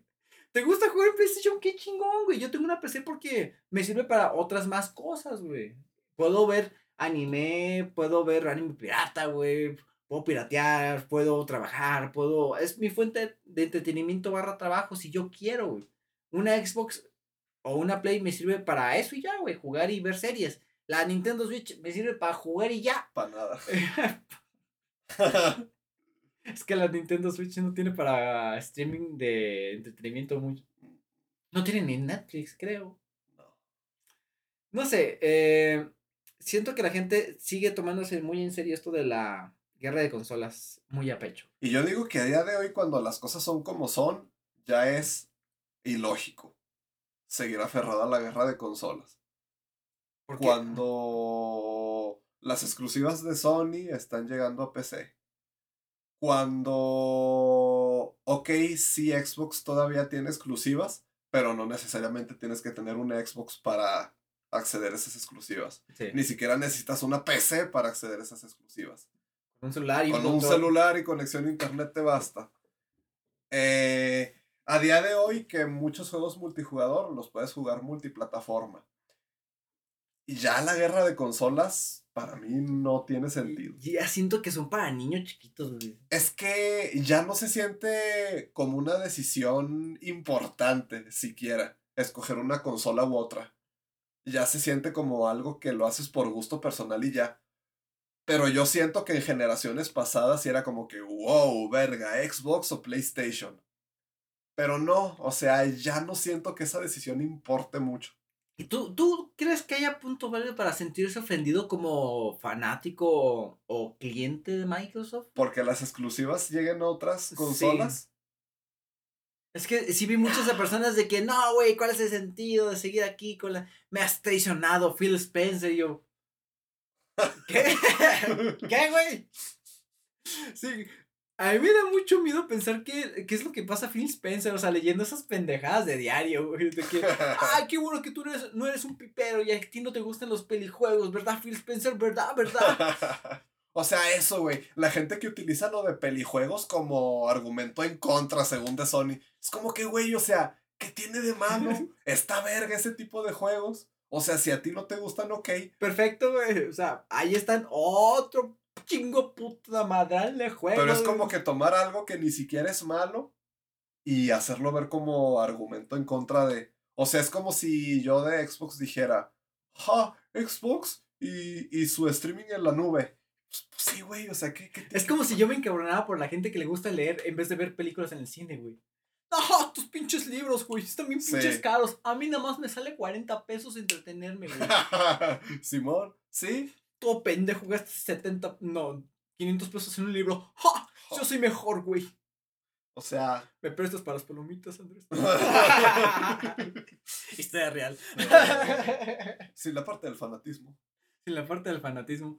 Sí, es. ah, creo que es el problema, el principal problema de esto, güey. El fanatismo extremo por parte de. Es más, no lo creo probable que pase algo como lo que está diciendo la gente que desaparezcan las Xbox, Pero ojalá y sí pase para que ya se termine la estúpida guerra de consolas.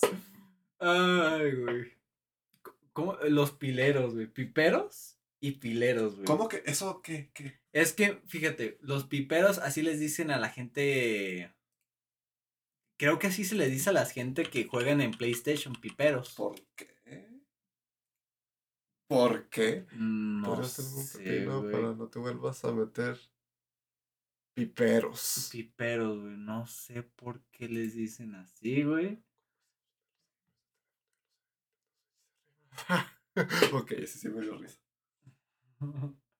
Eh, y a los de Xbox les llaman pileros porque hoy en Por día- las pilas del control, pilas. ¿no? Ese Yo veo control. mejor que se pueda, tú puedas poner las pilas al control. Que lo de las pilas sí está muy XD.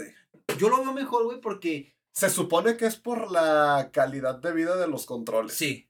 Pero, o- o- aunque podría ser un contraargumento porque los controles hoy en día están bien vale vergas. Según Xbox, si tuvieran batería incorporada sería todavía peor.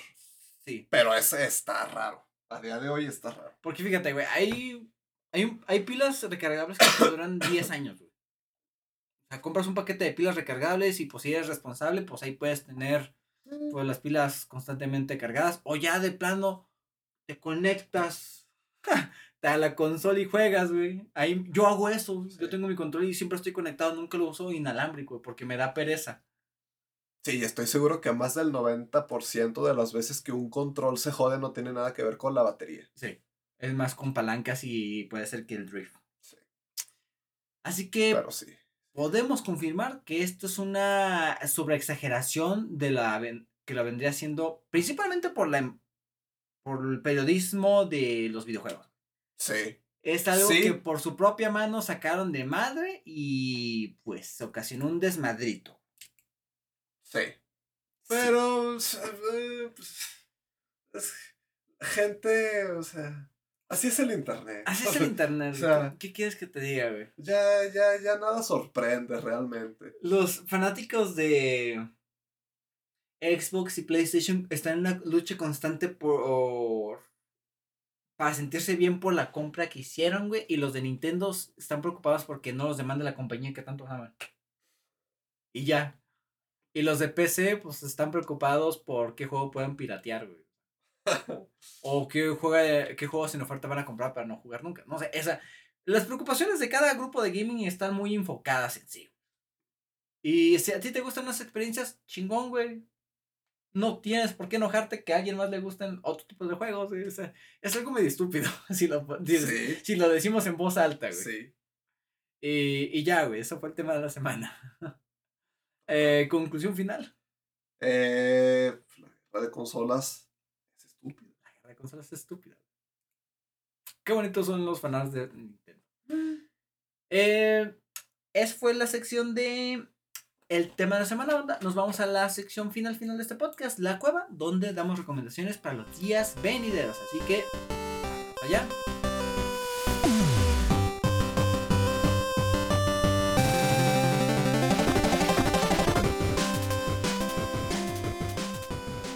Ya estamos en la sección final final de este podcast, La Cueva, sección donde nos despedimos y damos recomendaciones para los días venideros para que se entretengan y tengan algo que ver, leer o escuchar. Carnal, ¿qué tienes para nosotros? Bueno, este. Yo tengo dos recomendaciones. Se me ocurrió una segunda y tiene que ver con Xbox, de hecho. La primera es Astro Boy, gente. Ya les he hablado varias veces de Astro Boy aquí. Ya les he hablado de que estaba viendo el anime de Astro Boy de 2003 ¿Dónde en lo el ves? pasado. ¿Eh? ¿Dónde lo ves? En Xview de Megacable. Ah, Ajá. ¿En qué canal? Es- eh, está ahí, está ahí, o sea, para que lo veas on demand, como se dice. Este, pero sí, solo les había comentado que estaba viendo Astro Boy 2003 y que me estaba gustando, pero pues hace unos días terminé de verlo y ya tengo como que opiniones más consolidadas que antes. Yo empecé a ver Astro Boy 2003 y desde el principio es una serie que de cierto modo te puede atrapar. Y más si eres una persona que viste Astro Boy de los 80 y te gustó Astro Boy de los 80. Si eso te gustó, es muy probable que al menos Astro Boy 2003 te parezca decente. Entonces yo lo estaba tomando como eso, porque también tiene como que un tono un poquito más infantil, honestamente. Eh, tiene un tono en el que en varios episodios no es que sea como que súper para niños, pero se siente más como un shounen así alegre y con mensajes bonitos y cosas así pero tiene episodios muy buenos. O sea, tiene episodios muy buenos. La animación es buena y es en general como que una serie más fácil de recomendar porque es divertida y es vistosa. Pero ¿qué pasa? Que ya cerca del final o en el final de la serie te vas dando cuenta de que a pesar de la naturaleza episódica, que tiene en la mayor parte de la serie. O sea, muchos episodios no, no son como que continuación directa, ni nada así. Pero hay como que cosillas que van perdurando a lo largo de toda la serie. Y luego de repente al final, como los últimos 7, 8 episodios, sí van todos en secuencia.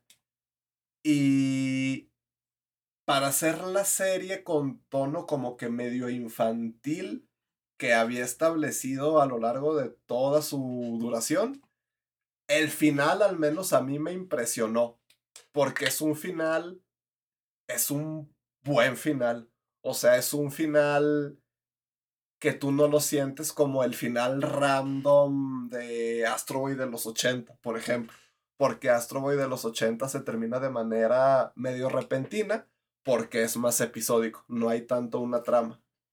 Entonces en Astro Boy 2003 sí hay una trama y ya al final como que deciden darle conclusión a algunos de los puntos narrativos que se establecen y básicamente es una revolución de robots. Voy a entrar un poco, un poco en spoilers. Es una revolución de robots en la que Astro está dividido sobre si apoyar a los humanos o los robots.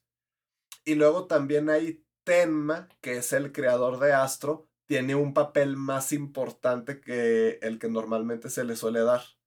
Básicamente es como el enemigo. Pero pues se da la revolución de robots y luego la revolución de robots tiene como que un cierre bueno y luego además también se le da un cierre bueno a la historia de Astro con su padre Tenma. Entonces, pues les recomiendo Astro Boy de 2003 porque es una serie fácil de ver, es vistosa, es divertida. Si les gusta Astro Boy les va a gustar. Y los últimos 7, 8 episodios, no es como que decir, uff, final súper increíble pero sorprende. Al menos a mí como que me sorprendió. Yo no esperaba un final como bien desarrollado. Y es un final bien desarrollado, realmente. Así que, Astro Boy 2003.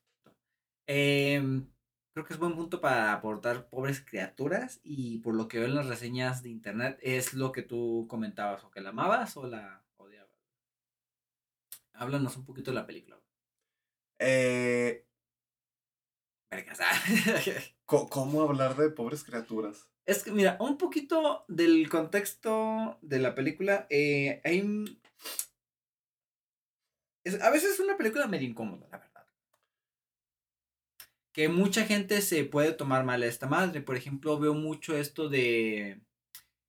Creo que se tomaron muy en serio lo de la niña en cuerpo de mujer. No es. Para lo bueno y para lo malo. Para lo bueno y para lo malo. Siento que esta parte de la película, eh, porque spoilers, es una película donde una mujer se suicida, eh, está embarazada y un científico loco le saca el cerebro a la madre, saca el cerebro del feto y del cerebro del feto lo pone en el cuerpo de la madre. Y órale, a, a explorar el mundo. Eh, siento que mucha gente se tomó como muy literal esta parte de la película. No es como diciendo, ah, es que es metafórico. O sea, creo que trata de dar un mensaje diferente a como que está bien cogerse a las niñas.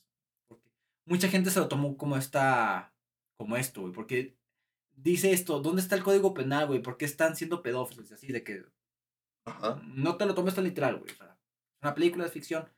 No, y ese no, No es va el por pu- ese lado. Y ese no es el punto de las cosas. O sea, lo de la niña es más como que un vehículo para contar el resto de la historia. Sí. Mm, sí. Es una película difícil de abordar. eh, no, es no se la puedo recomendar a todas las personas porque sí es. Da un mensaje crudo más allá del aspecto sexual. Que sí hay muchas escenas sexuales. en Para la mí, película. El aspecto sexual mm, ni tiene tanta importancia. Pero hay mucha gente que no le gusta ver eso en una pantalla de cine. Sí. Sí, hay sí, mucha gente que con el Cristo en la boca de que, ay, no, eso no. Me persino.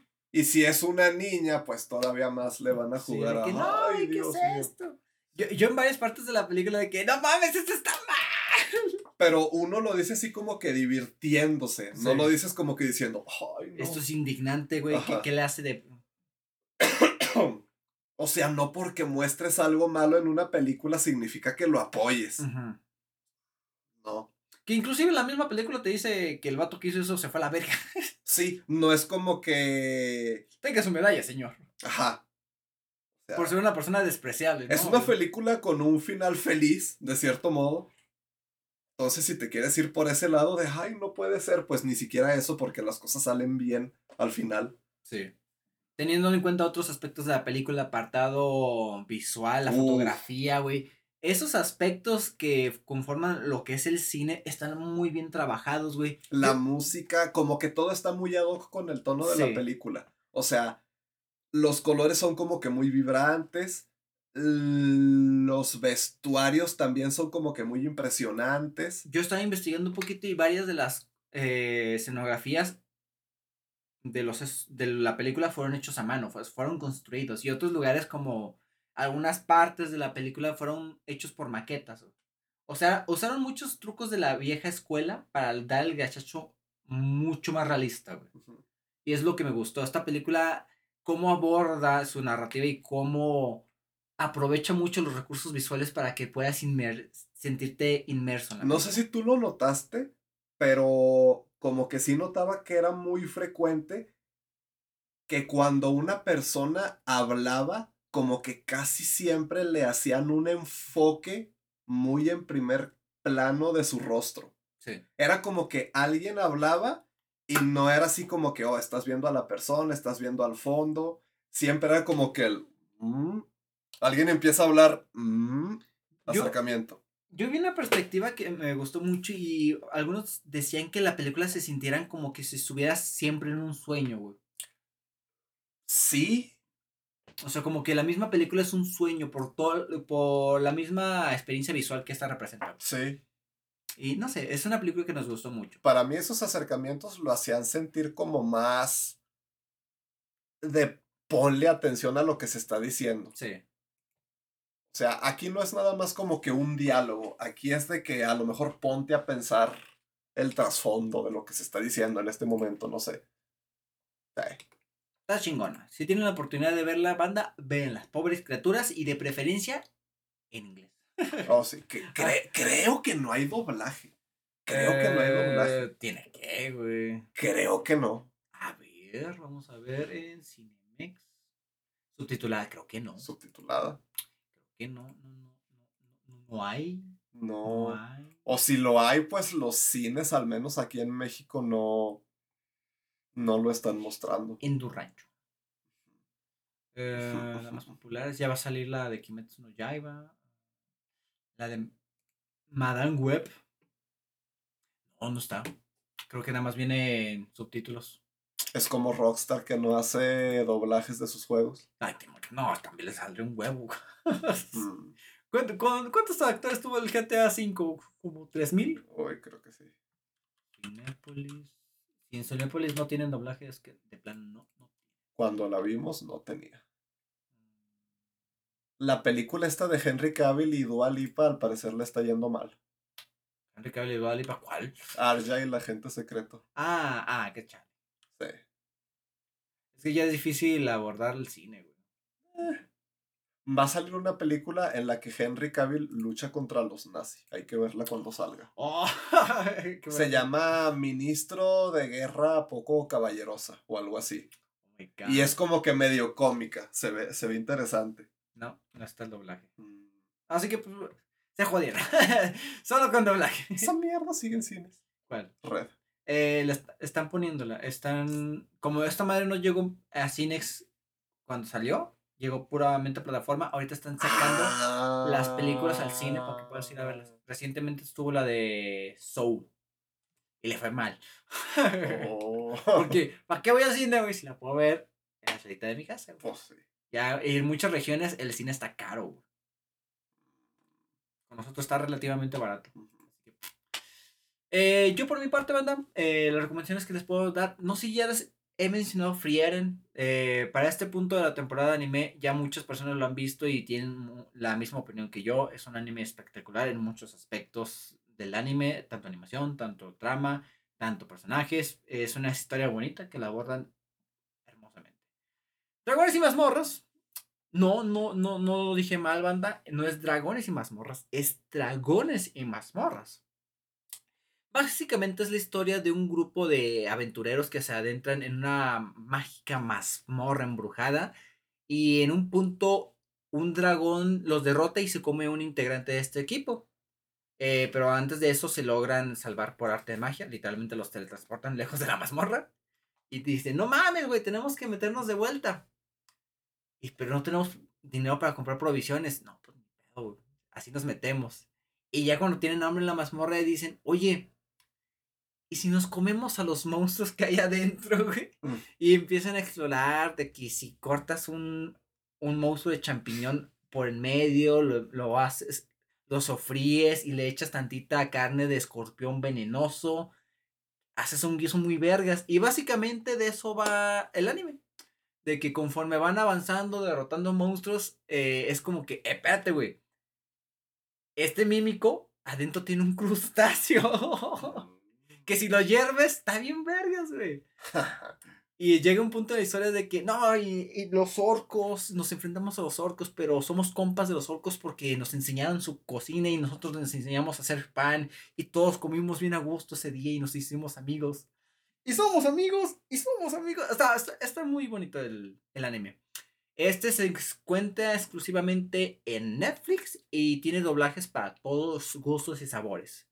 Eh, tanto japonés, inglés, alemán y español latino. Estoy viendo que a mucha gente le gustó el alemán. El alemán porque la, la actriz que hace a la elfa del anime es muy expresiva con sus actuaciones, a tal punto que eh, eh, equipara y a veces supera a la de a la de japonés. Está muy bonito.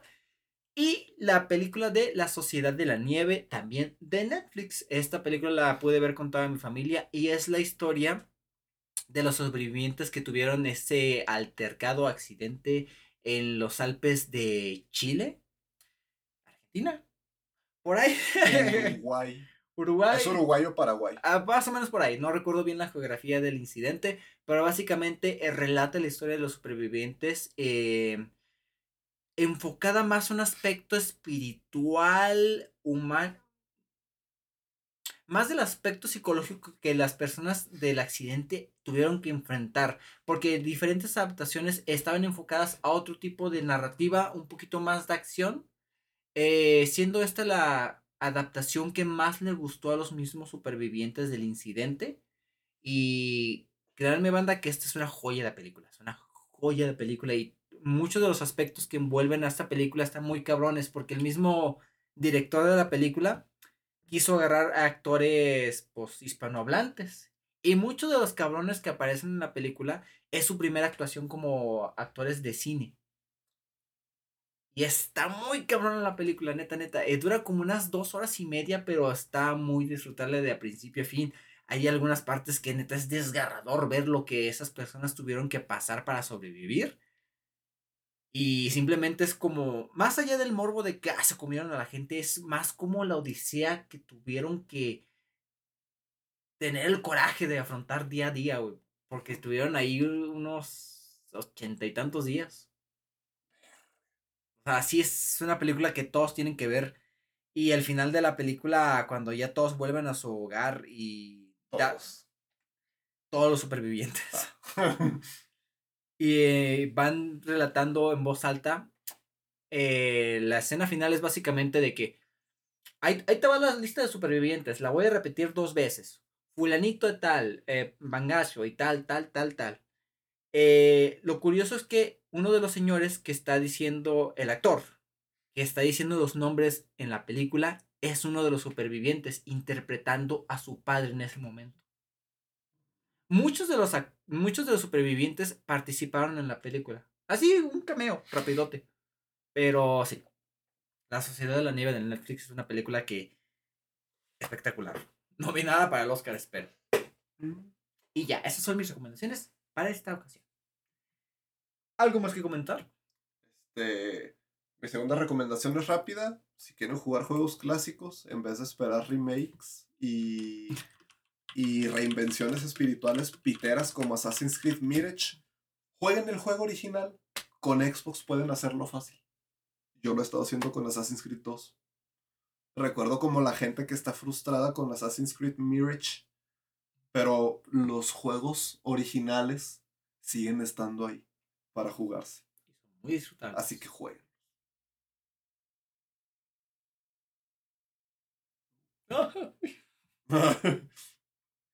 Es que yo no sabía que se podía orinar negro.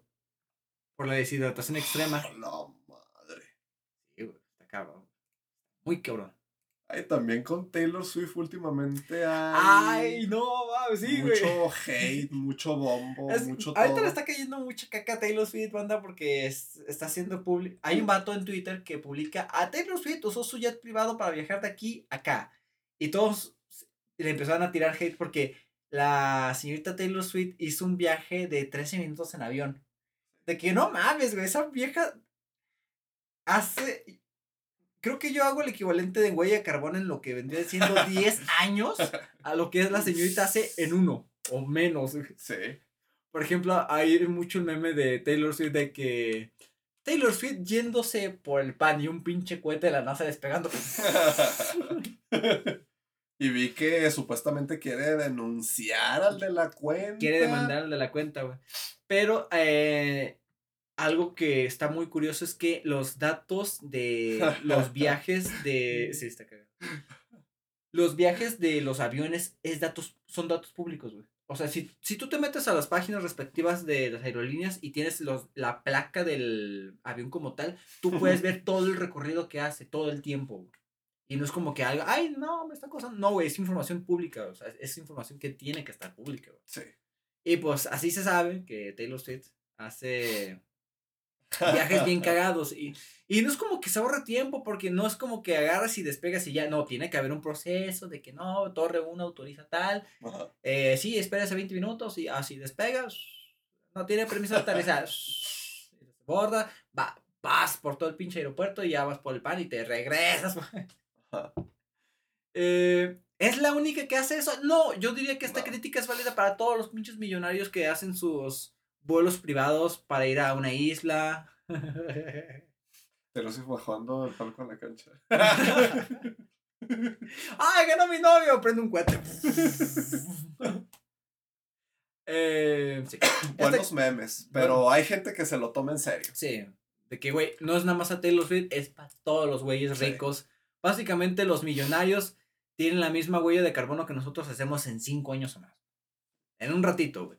Elon Musk, eh, Bill Gates, todas aquellas personas que tienen la oportunidad de quiero viajar a Italia ya. y no tengo que eh, subirme a un, a un avión con tantas personas más. Viajar contamina, sí, banda, pero el truco con viajar es que sea óptimo. Yo, por ejemplo, he dicho que el futuro del transporte está en optimizar y regular el transporte público para que sea lo más óptimo y transporte la mayor cantidad de gente posible para que el- la cantidad de combustible usado no sea como que muy contradictoria. Se contamina usando carro, usando avión, usando barco, prácticamente cualquier cosa que no sea pedalear contamina.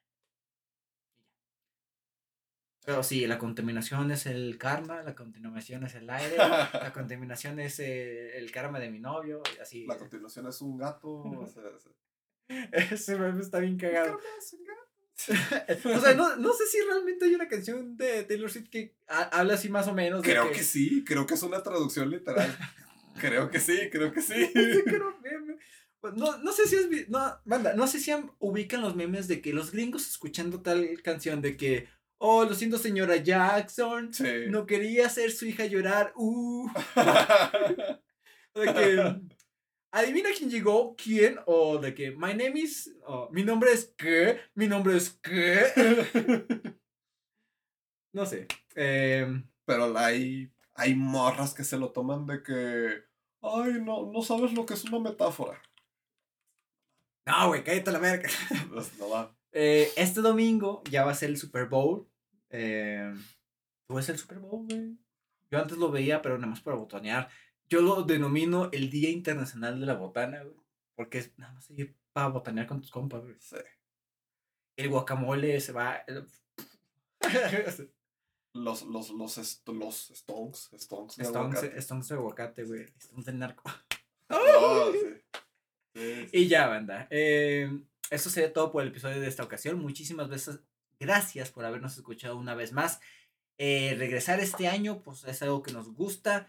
Créanme que siento bonito estar hablando así frente al micrófono a esas personas que nos escuchan, Argentina, a mis amigos que escuchan esto, a desconocidos de internet que escuchan esto. Muchísimas gracias por habernos escuchado.